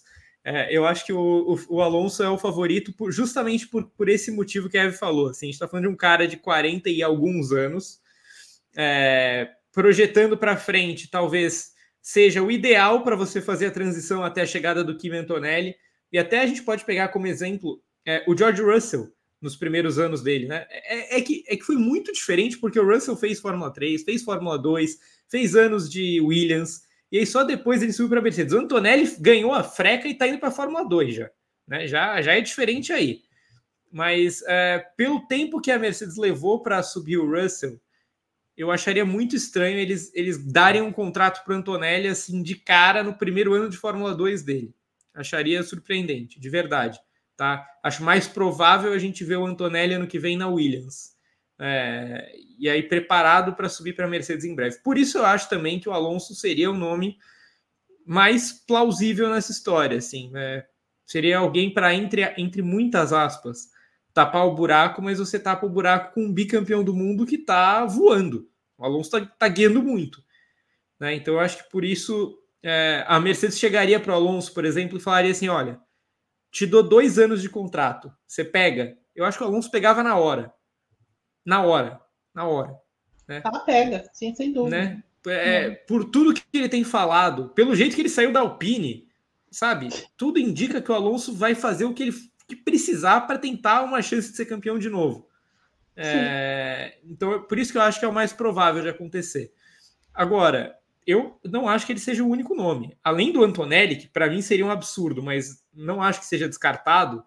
É, você tem o Alex Albon, óbvio, né, que está indo muito bem na Williams, está em final de contrato. Os dois pilotos da Alpine, que também estão em final de contrato, são muito bons. O Gasly e o Ocon. Óbvio, o Carlos Sainz, é, porque agora a gente não sabe mais o que vai ser da Audi. Né? É, e acho que para ele, Sainz seria muito mais inteligente ir para a Mercedes do que para do que para Audi. E acho que seria um grande nome, tá? Um grande nome. Tá? Tal, talvez fosse o meu favorito também. É porque a, a experiência Alonso na Mercedes me pega muito a curiosidade de ver o que iria acontecer. É, mas talvez pensando friamente, o, o, Sainz fosse meu nome favorito também, por tudo que ele é capaz de entregar e, e, e, pela figura Sainz, assim, eu acho que ele é um cara muito bom de trabalhar junto, né? É, mas então, eu, eu, vejo pelo menos esses nomes todos na briga. Então, o Alonso é favorito, mas é por pouco. Quero saber quem é o favorito de vocês para ocupar o posto de Lewis Hamilton na Mercedes. Coloque nos comentários desse vídeo o nome do sujeito ou da sujeita que pode ocupar esse cargo. É sempre muito importante sua participação. Eu vou dar a minha opinião e começo a crer em sinais muito claros que isso pode acontecer. O substituto de Lewis Hamilton na Mercedes será Sebastian Vettel. É, e não, não é por causa da declaração em si, mas vi uma, uma fala do Ralf Schumacher dizendo que o Vettel quer voltar. E somo a isso as conversas frequentes que Toto Wolff tem com o Vettel. O Ralf Schumacher teria essa informação por causa do seu sobrinho, Mick, com quem Vettel tem muita ligação. E uma volta de Vettel à Fórmula 1 se assemelharia muito ao que Schumacher fez, o seu grande ídolo é, de ficar três anos sem correr e depois volta para a categoria. É, e o Vettel me parece querer voltar a correr. Não, eu não imaginava que fosse na Fórmula 1. Talvez o Vettel caminhava para ser uma, um EC da vida, por exemplo. Com essa vaga aberta, ainda mais sendo do Hamilton, que são chegados, adoraria ver o Alonso. Adoraria ver o Alonso na Mercedes, porque seria uma briga linda entre Alonso, Hamilton e Verstappen. Mas, se não for o Alonso, eu tenho a impressão que o, o Toto Wolff não precisaria muito para convencer o Vettel a voltar, para que ele seguisse o mesmo caminho que seguiu Michael Schumacher. Então, começo realmente a crer que o Vettel se coloca como um dos francos favoritos dessa vaga. Quero saber a opinião de vocês aqui, por gentileza. Sainz, Alonso, Vettel, Latifi, de Francesco, bote um nome aí. A gente quer saber muito da sua opinião. Pato Award, não? Eu pensei que você ia falar do Pato Award. Eu estava esperando por isso. Aliás, Evelyn, eu soube uma de pato. Soube uma de é pato. É, sabia que ele não tem uma relação muito boa com Carlos Slim. É mesmo? Tem, lá na Índia funciona um negocinho Repara que ele, de fato, o Pato não é apoiado pelo Slim, não tem claro nem nada tal. Não. Diz que desde o começo não. da carreira, quando o Pato não quis o apoio, o Carlos Slim ah. meio que snowball o cara. Então, tipo, não, não, então, na cabeça do Carlos Slim, o Pato não é grande no México. E até porque o Pato cresceu. É, não cresceu no, no, México em si, né? Cresceu nos Estados Unidos, acho que foi no Texas, é. se não me engano, que o, que o Pato cresceu. Então, é, na cabeça do Carlos Slim, o Pato não é mexicano e não precisaria do, de dar apoio a ele. Então, se eventualmente ele conseguisse convencer, e se ele vir em algum momento que o Pérez não vai ter vaga na Fórmula 1, ele vai fazer das tripas coração para levar o Pérez para a Indy para ter corrida da Indy no México. Olha, interessantíssimo, hein? Até para espizinhar o pato. Os, os, caras não, não se dão. Ah, não reconhecem o talento do patinho, como você. Não, não reconhece. Exato. Até porque o Pato vai para a Fórmula 1 em algum tempo, então ele também não está. falando, em, falando em Pato, falando em Pato, ó. Mas peraí, será que eu pulei um assunto que eu não vi aqui? Um... Não, que não, o nosso querido. Deixa eu ver tá certo. Aqui o próximo assunto é a McLaren. Ele não fala da Ferrari. Ele não pôs aqui o tema Ferrari. Mas enfim, eu estou lendo aqui só. Falamos. falamos ali no começo, azar da Ferrari. McLaren e Aston Martin. Apenas golfinhos e a Evelyn vai cantar depois, no final desta passagem, The Dolphins Cry, que é uma música que ela adora. Adoro, As evoluções de McLaren e Aston Martin também são pontos de atenção para o início da temporada da Fórmula 1. A esquadra de Silverstone teve um grande início de campeonato em 2023, enquanto o time de Woking viveu uma metade final implacável no ano passado. A McLaren se vê muito atrás de Red Bull e Ferrari, apesar de um feedback positivo. A Aston Martin, por sua vez, apresenta um discurso de evolução, mas evita falar em grandes pretensões para o ano. Repito a pergunta, Evelyn Guimarães. As equipes serão apenas golfinhos na temporada? Como que elas vão ser mesmo? Olha, ah, não. Assim, é, eu acho que, a, acho que a McLaren, sim, ela tem mais potencial do que a Aston Martin. A Aston Martin tem mais cara de golfinho, desculpa, mas a, a McLaren não. A McLaren está mais é, centrada, ela tem um carro que tem muito potencial. Não acho que a McLaren está tão longe assim. Ela está mais perto do que, do que pareceu. Né? É, é, é um carro muito bem feito, muito bem nascido também, de novo. Fruto, claro, de todo o desenvolvimento que eles fizeram na segunda parte de temporada, né? Na, na, verdade, assim, desde, desde um pouquinho da primeira parte ali, né? Do GP da Áustria e tudo mais, mas de forma mais, mais sólida na segunda parte de temporada. Então, é fruto de, de muito estudo, de, muita, de muito teste, né? Que foram, que foram feitos nesse período da Fórmula 1 e que o André Stella conseguiu é, juntar nesse, nesse, nesse carro. Então, assim, a, a, a McLaren é muito assertiva, na verdade. Eu acho que ela está mais perto, mais forte do que ela parece. Né? E, e talvez seja ela a, a, equipe que vá surpreender de novo, mesmo nesse, nesse início de, de, de temporada.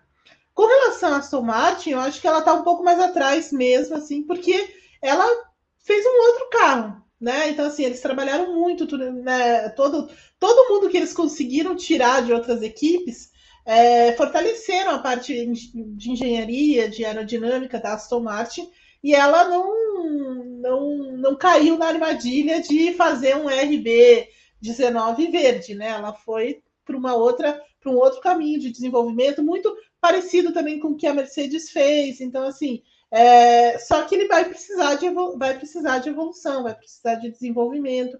E aí a gente vai entender um pouco mais desse investimento do, do Lawrence Stroll. Então, acho que a, Aston Martin ela vai começar mais atrás é, nesse momento, mais perto do que ela estava no final do ano passado do que do, do começo do ano passado.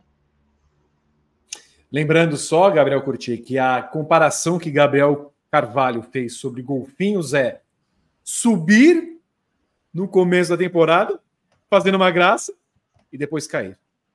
Ah, foi essa a comparação. É, é esse é o, é o efeito golfinho. Sobe, faz uma graça e cai de novo. É, é, eu acho que a Aston Martin tem mais potencial golfinhesco do que a McLaren. Acho que a McLaren ela, ela, ela tende a ser mais consistente, tá? É, também vejo. Eu, eu acho que a McLaren fez uma pré-temporada muito discreta, mas assim, assertiva, é, atacando onde ela tinha de atacar. A gente viu pelas declarações de todos os envolvidos na McLaren que o clima é de otimismo, que o clima é de, de ter um carro que coloque pelo menos a McLaren no mesmo patamar que ela estava no passado, no final do ano. É, acho que isso vai acontecer. Vejo a McLaren hoje como a quarta força, mas com potencial de terceira, assim, dependendo de como a Mercedes vai largar na temporada, tá? Não acho que ela tá, não acho que ela tá tão atrás assim desse grupo. De verdade, não acho mesmo. É, já Aston Martin, além de ter um, de ter um problema óbvio que é ter um piloto só, né? Quando a gente vai falar da briga lá na frente, a gente olha todos os pilotos das principais equipes. E aí tem o Stroll. É, é óbvio, obviamente é um problema, né? É, foi, foi, foi o Stroll, se a gente parar para analisar, fazer a conta fria, é, o Stroll foi responsável pela Aston Martin ter perdido o quarto lugar ano passado. Porque a McLaren demorou muito para acordar na temporada e quando a McLaren estava em coma, é, a Aston Martin estava muito bem e o Stroll não fazia os pontos necessários. É, o Stroll estava lá brigando com, com Gasly na classificação do Mundial de Pilotos. Então, é, então esse é um problema sério para a Aston Martin fazer qualquer coisa. Então, acho que a Aston Martin pode fazer, é, pode ter seus brilharecos com o Alonso, só com o Alonso. E estou curioso para ver a paciência do Alonso até onde vai esse ano porque eu imagino que a Aston Martin não largue bem como ela largou no passado. Acho que ela vai estar num patamar comparativo, tá? Não que, ela, não que o carro vai ser igual, mas comparativamente vai parecido com o que ela terminou no passado, né? É, acho que todo mundo vai evoluir, ela também, mas acho que ela não vai evoluir suficientemente para romper essa barreira acima dela que se criou. É, então eu estou curioso para saber como é que vai ser o Alonso no meio disso, assim, porque vai sair de um carro que vai fazer é, um monte de pódio que ele fez ano passado, um monte, chegou a brigar pelo vice-campeonato em determinado momento. E esse ano a realidade pode ser um pouco mais amarga, ali, tipo, festejar um sexto lugar, festejar um quinto lugar, coisa do tipo. Vamos lá. Pergunta do golfinho realmente. Em algum momento, McLaren e Aston Martin podem ameaçar Mercedes e Ferrari? Ou o terceiro posto da Mercedes, como coloca Gabriel Carvalho e Evelyn Guimarães? A McLaren, sim. Eu acho que a McLaren está tá, tá muito forte. Tá, é, como eu falei antes, eu, eu vejo a McLaren muito mais forte do que ela parece. Talvez não nessas primeiras corridas, mas ela tem muito potencial, muito potencial. Eu acho que a, a evolução que ela teve no ano passado mostra isso. Né? O momento que a, a McLaren está vivendo nessa, nessa liderança do, do André Stella, do André Stella é, é muito significativa. A gente tem que colocar isso na balança. Então, assim, acho que a McLaren pode, pode realmente entrar nessa briga, né? E daí ser um, um trio ali, né? Mercedes, Ferrari e, e, McLaren, mais ou menos como aconteceu no final do ano passado, né? Que você tinha a, Red Bull mais para frente e, as três ali brigando por pódio, por pole, uma hora é uma, uma hora é outra e tal, mas eu acho que talvez nesse ano um pouco mais é, recorrente, sabe? Então, assim, com mais frequência a gente vê essa, vai ver essa, essa briga entre, entre eles três porque a, a McLaren está num ponto muito mais forte nesse, nesse início de, de temporada. Aston Martin, de novo, assim, ela, precisa desenvolver, né? Ela precisa desenvolver mais esse carro, ela precisa tentar. E, e é, é exatamente como o Gá falava agora há pouco. A, McLaren, a Aston Martin só tem um cara, né? Só tem um Alonso. Então, assim, ela vai demorar mais do que as outras, e eventualmente os brilhos que, que ela conseguir vai ser por causa do Alonso, né? Aproveitando uma oportunidade, é, sabe, mexendo com, com estratégia ou de repente alguma coisa nesse sentido para crescer em cima das outras. Mas certamente a Aston Martin está em uma desvantagem grande né, na comparação com elas. Né? Não só em termos de ter um cara só ali brigando, mas também em termos técnicos, puramente. Né? O carro não está no mesmo ponto que Ferrari, que Mercedes, que, que McLaren. Então, a McLaren sim, mas a Aston Martin não. Gá, tem um ponto na McLaren, por exemplo, que é o segundo ano do Piastri. É. Que ele pode fazer nesse segundo ano. E um outro que eu ressalto mais por uma declaração do Daniel Ricardo, que o, o Lando Norris termina a pré-temporada falando assim: olha, nós estamos muito atrás, não acho que a gente vai disputar lá na frente qualquer coisa, precisamos trabalhar bastante e tudo mais. Aí vira o Daniel Ricardo e fala assim: eu me impressiono como o Lando Norris é pessimista. Vocês já repararam se ele consegue dar um sorriso durante uma coletiva? Ele está sempre buscando. É, tem um grande ponto que nós vamos encontrar na McLaren, que é o seguinte: é, o Piastri, obviamente, foi abaixo do Lando Norris na temporada inicial, e aí a gente pega e, e atrela isso ao noviciado. Agora ele já conhece tudo da equipe, então uhum. ele deve dar mais trabalho. A partir do momento que ele dá mais trabalho, o Lando Norris, o pessimista Lando Norris, sente né? Toda vez que o Lando Norris foi acossado pelo seu companheiro de equipe no ano passado, ele demonstrou uma irritabilidade muito grande, Sim. pressionado de uma forma interessante, a ponto de falarem depois: olha, é, o Lando Norris se cobra muito, ele tem de fazer um trabalho mental. E mais uma vez, quando a gente falava do ano passado, todas as vezes, sem exceção, que o Lando Norris disputava a primeira colocação, ele deixava passar, ele não disputava. Então tem tudo isso. Nós temos esse cenário na McLaren, Gabriel. Um homem pessimista e duro consigo mesmo, que precisa mostrar que ele é o primeiro piloto da equipe, numa equipe que deve começar num passo muito melhor do que começou no ano passado. E um outro cara que, assim, pouco se falou do Piastri na pré-temporada.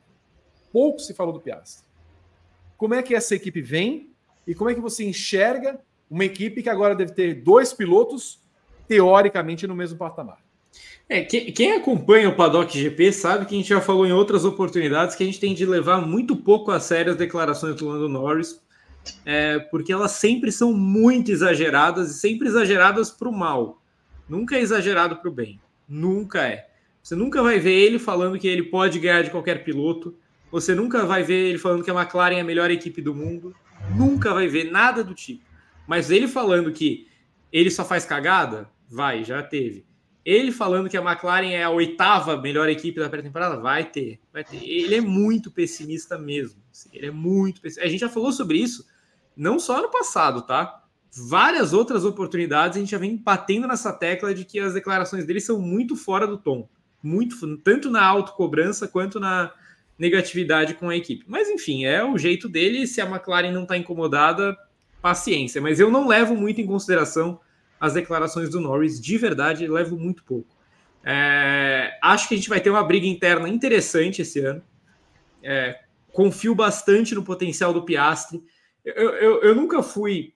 É, eu nunca fui daqueles que achava que o Piastri era o novo Verstappen, né? Porque tinha isso, né? Quando ele estava subindo e tal mas sempre tratei o Piastri como uma ótima, é, um ótimo ativo vindo das categorias de base em um período pobre das categorias de base, em uma entre safra, né?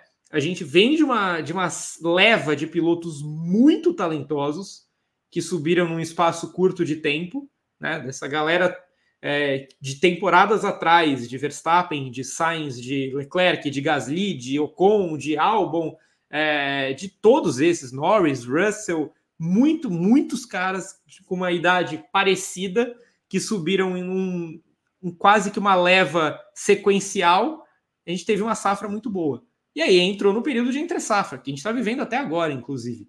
E o Piastri veio nesse período de entre safra. Ele é a exceção desse período, né? Ele é o cara que ele é do nível desses outros que eu falei.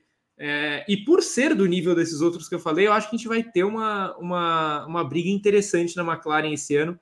Também vejo o Norris muito irritado toda vez que o Piastri está próximo dele ou que está andando na frente.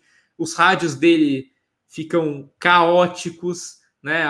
Ele fica pé da vida de andar atrás do Piastri. O Piastri não gosta de andar, de andar atrás do Norris também. Ele, ele aguentou as primeiras corridas do ano quieto, mas depois ele começou já a se posicionar dentro e também para a opinião pública. É, eu acho que a gente vai ter uma, uma briga ferrenha ali dentro. É uma das batalhas mais, mais caóticas de equipe que a gente vai ver, é a da McLaren. Espero que as pessoas estejam atentas a ela. Muito bem. Vamos ali então ao próximo tema, que é a turma do Fundão 2024. O resto do pelotão tem times menos competitivos, mas com histórias para se prestar atenção. RB e Sauber surgem com novas identidades e de desempenhos promissores para estar nos pontos com frequência. A Alpine parece cada vez pior, enquanto a Williams segue em maturação e a Haas vive uma nova fase sem Steiner. Qual equipe do pelotão, do fundo, chama mais a sua atenção no início de pré-temporada, Evelyn Guimarães? A RB, sem dúvida. Acho que a RB, a RB é a equipe que mais cresceu também, né, entre o ano passado do ano passado para esse, né? Então, assim, eles não, não foi só o nome que mudou para aquele nome ridículo que eles escolheram. Não, sério. O nome de cartão de crédito não dá. Cash? Ah, não, não dá. Desculpa. Evelyn. Tá bom, tá bom, tá bom. Vai que a gente arruma um patrocínio, Evelyn. Não, beleza, daí tudo bem. Daí tudo daí bem. tudo bem, você vai fazer o quê? Ai, não, achei lindo, Evelyn. Nós vamos fazer o quê? Cortar o, o, programa? Não, não, imagina. Aí a gente coloca a marca aí, beleza, né? Mas assim, enfim. É, eu, eu, lembrei outro dia daquela, daquele, daquela pintura, lembra? Que tinha de um certo cartão de crédito também. eles deviam ter feito dessa também, né? Uhum. um clássico. Bom, enfim. eu acho que a ARB, na verdade, é, é a equipe que mais me surpreendeu. Olá, chegou. Olá, tudo bem? Olá. chegou, chegou o lanche. É, a janta. Olha, é no B, né? B que tá fazendo isso. É, porque desde o. Você realmente achou que tinha chegado uma janta aí, Evelyn? Eu, eu quero a janta. Eu também. eu tô esperando. Quem, quem, é que pode mandar uma janta para a Evelyn Guimarães? A faminta Evelyn Guimarães e o é. faminto Gabriel Curti precisam eu se alimentar. eu não, não sei hoje. Eu tô, eu, tô, eu, tô, eu tô, sofrendo aqui também. É, cara, eu não sei hoje. Então, assim, eu tô, tô, tô com fome, eu quero comer. Eu quero janta, eu quero janta. É... Não, porque não faz esse barulhinho, às vezes, quando tem... aqui em casa é a campainha, assim. Por isso que eu achei que fosse gente. Vem o trem aí. É, desgraça. Mas, Mas vou perguntar de novo, Evelyn. O, qual é a equipe do fundo do pelotão que mais chama atenção? É a RB, Evelyn? RB. A RB é a equipe que mais chama atenção, porque é, eles mudaram né, a, concepção, a filosofia de entender esse carro, de fabricar o projeto todo, porque a Red Bull também mudou a forma de entender a RB, né, a antiga AlphaTauri e tudo mais. Então, assim, eles têm uma outra visão dessa equipe, vão colocar mais, vão investir mais nela. Parte da, né, do setor aerodinâmico de engenharia já está mais perto da, da Red Bull, já foi transferido lá para a Inglaterra, porque a Red Bull tem uma nova, vai ter uma nova abordagem com essa equipe, né? E isso inclui também o projeto do carro, esse carro que parece ser um foguetinho, eu vou falar isso com certa cautela, mas ele parece ser um foguetinho, porque tem muita coisa da Red Bull nele, né? O trânsito de informações ali é, não, não tem como, como negar, não tem como esconder isso, então a equipe nas, o carro parece que nasceu muito bem. É uma equipe que é a equipe do pelotão aí é, do fundo que mais me surpreendeu, né? É claro que assim, ela tem umas questões a resolver, como o Yuki Tsunoda, por exemplo, né? Então, assim, embora mais experiente e tudo mais, assim, certamente vai ter uma cobrança maior em cima dele, e Daniel Ricardo, que acaba sendo líder da equipe, né? Depois que, que voltou e tudo mais. Então, assim, vamos ver como é que isso se, se, se arranja porque ainda tem o Pérez lá na Red Bull e tem gente que fala muito que o Pérez tem uma, certo, uma certa cobrança lá de, do Helmut Marko dizendo: olha, você precisa entregar até certo ponto é, da temporada, ou o Ricardo pode pular aí. Então, assim, tem essa pressão, tem toda essa. É, esse cenário também de bastidor lá dentro da, da RB, mas tecnicamente é um carro muito bom, muito bom mesmo. É, já vindo naquela pegada da atualização do, da, da parte final da temporada do ano passado. Se você acha que a RB vai surpreender no fundo do pelotão, coloque aí eu nos comentários desse vídeo aqui no chat no YouTube, por gentileza. Qual equipe, Gabriel Curti, chama a atenção no fundo do pelotão? Tirando a RB para não repetir a Eve. É, para mim é óbvio que é RB, tá? Sim, sim com, com sobras, eu acho que é uma equipe para competir com a Aston Martin nesse primeiro momento do campeonato. Acho que a RB olha muito mais para cima do que para baixo.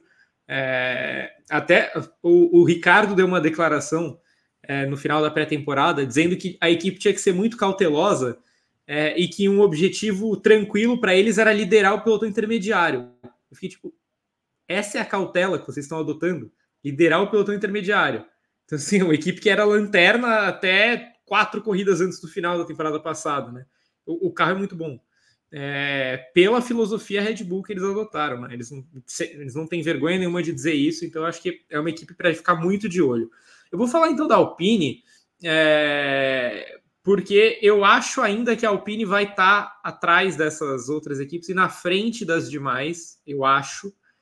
É, mas é, eu, eu, vou falar aqui que é a equipe mais difícil de prever alguma coisa nesse começo de temporada.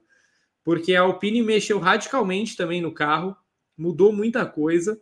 É, e aparentemente o carro é ruim.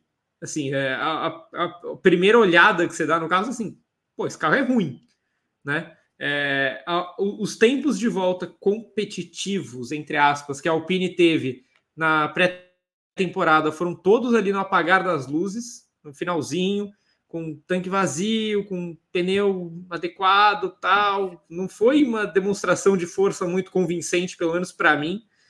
É, as declarações, principalmente do Gasly, muito pessimistas também, com relação ao que esse carro entregou até agora. É que eu acho que as equipes rivais também não estão muito melhores, tá? Talvez a Sauber esteja, mas eu não não consigo chegar aqui e falar que a Sauber vai andar na frente da Alpine com certeza. Não, não eu não tenho nenhum elemento para dizer isso nos últimos anos, pelo que a Sauber deixou de entregar quando era Alfa Romeo e tal. Acho que a Williams tem alguns problemas de confiabilidade para lidar também e que talvez possam afetar ela. Acho que a Haas está muito atrás. Então, por isso que talvez a Alpine, mesmo no meio desse turbilhão todo, ainda seja a sétima força. Mas também é uma equipe boa para a gente acompanhar, além de descobrir o que é esse carro, que a gente ainda não sabe, é porque a sensação total que dá pela, pelas declarações dos pilotos é que a Alpine vive uma disputa interna nesse momento, não mais para ver quem vai liderar a equipe como era no passado, mas quem vai conseguir fugir da equipe primeiro. Né? Porque Gasly e Ocon não fazem questão nenhuma de esconder que eles estão de olho na vaga da Mercedes. Né? É, então, se ano passado eles brigavam entre eles para ver quem vai dominar a equipe, esse ano é quem foge da equipe primeiro. Eu tenho a impressão que no caso da Alpine, quem deve estar sorrindo de orelha a orelha é Michael Andretti. Porque se ele viu esta bomba, é só ele sabendo que a equipe não tem chefe, não tem designer, não tem designer, inclusive, para fazer um carro bonito, né? E realmente é, que é um dos carros mais mal feitos em termos de pintura que eu vi nos últimos tempos. Então é chegar lá, ó, ó amigos, a gente ia fazer uma parceria, né? Até chegar a GM aqui, vocês vão fornecer motor para nós. Que tal se vocês permitissem que eu fosse o novo chefe desta bagaça, da, a, da Andretti Alpine? O que vocês acham? Ah, que nossa, que ideia boa, fabuloso. Que, que, puxa, não pensamos nisso. Ah, porque sabe, vocês estão um pouquinho, vocês estão um pouquinho perdidos, né? Porque o carro, o carro só anda para trás, né? O carro, o, o Ocon eu não vi o Ocon falar, ele só bosta, só posta, eu disse posta, eu disse posta fotos no Instagram. Vai lá, eu e eu e os meus amigos, eu e a minha namorada, eu e o Kituti, eu e não sei o que, tal. O que, que você achou da vida eu com? Hum, tá, tá bom. Então, eu tenho a impressão que o carro ruim da Alpine é o motivo maior para Michael Andretti sorrir, voltar a sorrir porque ele pode chegar lá como o novo comprador da equipe e aí esnobar, e aí botar para fora a linguiçinha na mesa e falar: eu agora eu tô aqui, vocês vão me aguentar. Vocês não queriam que eu não entrasse? Eu vou estar tá aqui. É isso que eu quero. Michael, vai lá e faça a proposta. É assim que você vai entrar na Fórmula 1, tenho certeza. Why? Mas por que, que o Lance Stroll vai entrar neste momento do negócio. Acho que, acho que ele ficou chocado com o barbecue do é. Michael Andretti. Com sua performance. Porque deve ser aqueles barbecue tipicamente americanos, né? Você abre aquela, aquele negócio. Entendeu? E vem, vem aquela a, a sausage, né? Vem aquele, aquela sausage do Michael Andretti, entendeu? Não, eles não sabem fazer vinagrete, eu imagino. Então, não sei o que, que eles querem. Como como é que é um churrasco do, do, dos caras. Lá, pega, pega, passa o pincelzinho, Evelyn, na, na, na, carninha ali. Então eu aposto em Michael Andretti dando conta da Alpine e aí esfregando a, a, a birosca. Né? Ouvi, apenas pare, respira. Oh, eu marquei aqui. Eu esperei um pouquinho para entrar, que eu estava marcando o tempo do corte. Evelyn, 26 de fevereiro. Primeiro Paddock GP do ano. A nossa quinta live. Não, não, não tem como ver, não tem como. E já estamos com botar a linguiçinha na mesa, pincelar. Não, o pincelar, o pincelar foi o. Eu tô tentando, a carne deles lá, que eles passam o temperinho assim e tal. Você tem. Você não se comporta, sabe? Aí eu estou preocupado porque daqui três semanas, três semanas, tem GP da Austrália. Mas daí é de madrugada, entendeu? Então, exatamente, Evelyn. O problema é esse. Quando começar o programa e tocar isso aqui, ó. Ah, não tem aqui o comando da madrugada. Triste, é no, é no briefing que tem. Poxa. É triste. Poxa, B. Dá um jeito nisso. Eu, eu, achei que eu, eu havia acho, sido. Eu acho, acho que está um grande, uma grande atração hoje, Vi. Obrigado, mas assim, eu não sei porque qual é o choque de um rapaz estar feliz apenas com o seu churrasco, com a sua alegria. É só isso que eu quis dizer. Não, há outra, outra explicação. Vocês que botam coisa na cabeça de vocês. Com 1.300 likes, Evelyn Guimarães vai contar a história da linguicinha. Mas não vivo. vou mesmo, não vou mesmo. Ao vivo. Não vou, não vou contar essa história. Não. Eu nem tava lá, eu não vi, só me, sabe, eu, eu não tenho, não, não dá, não dá. Rodrigo Berton, aproveite e fique aqui, porque o final de semana é, apresenta surpreendentemente baixas chances de chuva. Na quinta-feira, ma... só isso? Na quinta-feira, máxima de 21 graus? 21? de 15? 15 à noite? Peraí, peraí, deixa eu ver aqui. Peraí. Dá uma olhada, vamos ver se. Porque o Gabriel Mas... voltou também de férias agora. Não sei. Choveu esses peraí. dias no Bahrein, não choveu ou não? Teve choveu, choveu, choveu. Caiu um mundo lá. É, B, durante a pré-temporada da Fórmula 2, B. É verdade. Da Fórmula 2 e Fórmula 3. Foi. Peraí, deixa eu ver. Por favor, porque eu tenho a impressão é. que o rapaz se equivocou. Não, mas assim, as noites costumam cair a temperatura. Mas né? 15 graus no Bahrein? Não, é, é possível. O mundo tá maluco. Caraca! Né?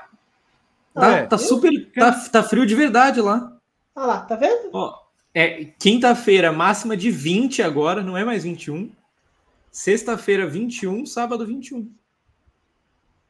Não, e aqui o, o, o, glorioso Gabriel Carvalho coloca que a máxima no sábado, de, a mínima, aliás, mínima, mínima de 17 graus, 15, 15, 17. É isso mesmo. É isso mesmo. Vai demorar para aquecer o pneu, né? A, a borracha, tudo mais. Não sei se pegaram essa situação nos testes da semana passada, mas enfim. É, programação quinta-feira, senhores e senhoras, e moças e rapazes, meninas e meninos, como diria o outro. Treino livre 1 da quinta-feira, 8 e meia da manhã, no horário de Brasília. Treino livre 2, meio-dia. Aí o briefing às 13 horas entra no ar. Na sexta-feira, treino livre 3, 9 e meia da manhã. Classificação 13 horas, não antes das 14 tem o briefing. E no sábado, pré-corrida, às 10 e meia da manhã tem briefing. A Voz Esporte tem, entra na classificação e na corrida. Ela vai trazer a corrida a partir das 11h40 e depois, assim que acabar a prova, o briefing volta para que nós tenhamos a análise da primeira etapa do campeonato. É, antes de dar os palpites, eu vou chamar o Rodrigo Berton para ler as mensagens do nosso público, do nosso linguicesco, linguicesco público, que acompanha a primeira edição do Paddock GP desse ano. Olha, Vitor, eu estou, eu estou um pouco. Eu estou perplexo, já diria a Way. Por quê? Primeiro, vou ler aqui, ó. Quem que o pessoal quer na, no lugar do Hamilton? O Anderson, que é o Alonso, o Mozart, a audiência musical desse programa. Vettel, o Alonso, qualquer outro tanto faz. O Alexei, Chumaquinho, mas dependendo do que ele vai fazer na Alemãs.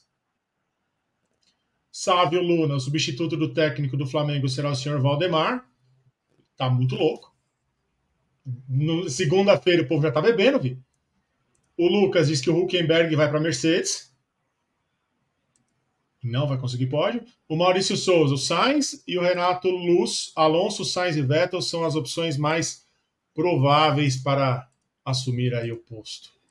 Huckenberg, por incrível que pareça, não é a opção assim descartável se Toto Wolff olhar para é, sete anos atrás, é. seria Huckenberg o substituto de, de, Walter, de Nico Rosberg. É. Né? Eu é. nunca havia pensado nessa possibilidade. A redenção. Está vacinado, né? Está vacinado com a Renault. É. Incrível, como, incrível como a Renault já estava estragando tudo em 2016, né? Meu Deus. Desde sempre, desde sempre. Ai, Era Jesus. Huckenberg e Palmer? Ah, é, foi, foi essa dupla. Deus o livre. O Palmer. Porque é, foi, foi Magnussen e Palmer a dupla Palmer, da volta é. da Renault. Aí o Hucken assinou para entrar no lugar do Magnussen. Eles se amam, né? Esses dois aí é, é uma sina. E o Lolo mandou 5 reais e lá vamos nós. Pague 50 centavos, Vitor, falando nisso. Vando Monteiro da Silva, 2 reais. 2024 é AlphaTauri, não irrita Suprema. Verdade, Vando. Fiquei bem impressionada com eles. Vamos ver.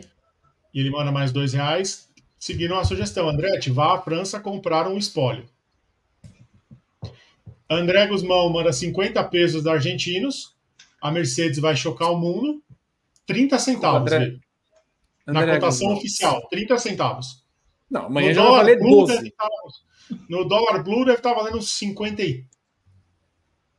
Não, deve estar valendo 11 no dólar blue. Renato Luz, ele, ele não combina com o macacão de vermelho. Toto Wolff, na novelinha daquele streaming, comentando sobre a renovação de contrato do Hamilton. Essa novelinha aí que se lasca também. Renato Luz mandou 5 reais. Hamilton será o Roger Galisteu Flores. Aqui é que tem rancor, Vitor. Hamilton será o novo Roger Galisteu Flores do grid. Bruno Correia, mais um ano que o Paddock GP é maior que a temporada da Fórmula 1, já a décima. A décima o décimo ano amor de Deus, né? Até 2014, que a gente fez seis programas, a gente foi melhor que a temporada. Verdade. Te, teve, teve só a melhor temporada da história no meio, mas enfim.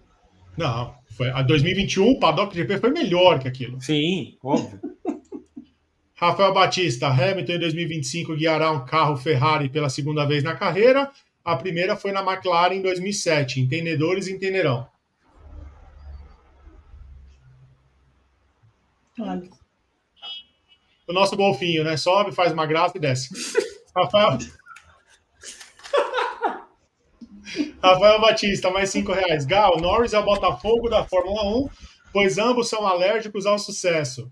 E se o Hamilton ver que a Mercedes é uma bomba, ele pode dar uma de Vettel 20? Primeiro, respeite o Botafogo. peço isso quase semanalmente para Rafael Batista. É... Então, eu, eu, acho que não. Eu acho que não vai dar uma de, de Vettel 20, não. É, eu, acho que, eu acho que o Vettel, o, eu acho que o Hamilton não vai fazer nada se ver que a Mercedes é uma bomba. Ele vai continuar cumprindo o contrato dele, vida que segue, ele vai fazer o melhor da parte dele, vai tentar. E, a gente conhece o Hamilton, a gente sabe como ele é um cara, acima de tudo, um cara muito orgulhoso. Ele não quer sair por baixo da Mercedes. Mesmo se o carro for ruim, ele vai fazer o melhor para ter um resultado bom. Para encerrar, o Rafael Batista diz: Vitor, agora pare e pegue no compasso. A Evelyn tem falado muito isso para mim. E você está impossível, né? Vitor, você está impossível no começo do ano. Você está impossível, viu? E essas foram as mensagens aqui. Agradecer a audiência e todo mundo que está acompanhando aqui essa edição do Paddock GP. Ô B, depois você pode fazer um favorzinho? Vê se o Até story que entrou meu da Fórmula está... E dos embaixadores está com som. Peraí. Depois dá uma olhada. Se está com som. Os pedidos, tá? os pedidos aleatórios aí. B. Ah, no ar, vamos embora. se não tiver com som, eu faço a dublagem aqui sobre. Compre o ingresso da Fórmula E. Não, Bi, não tá com som. Está sem som. Que maravilha. Eu vou falar com e você compartilhou. Exato, eu vou falar com a Carol Virgílio para ela poder passar também ali no, no, no RH. Mas ela está de folga hoje. Foi ela que colocou no ar.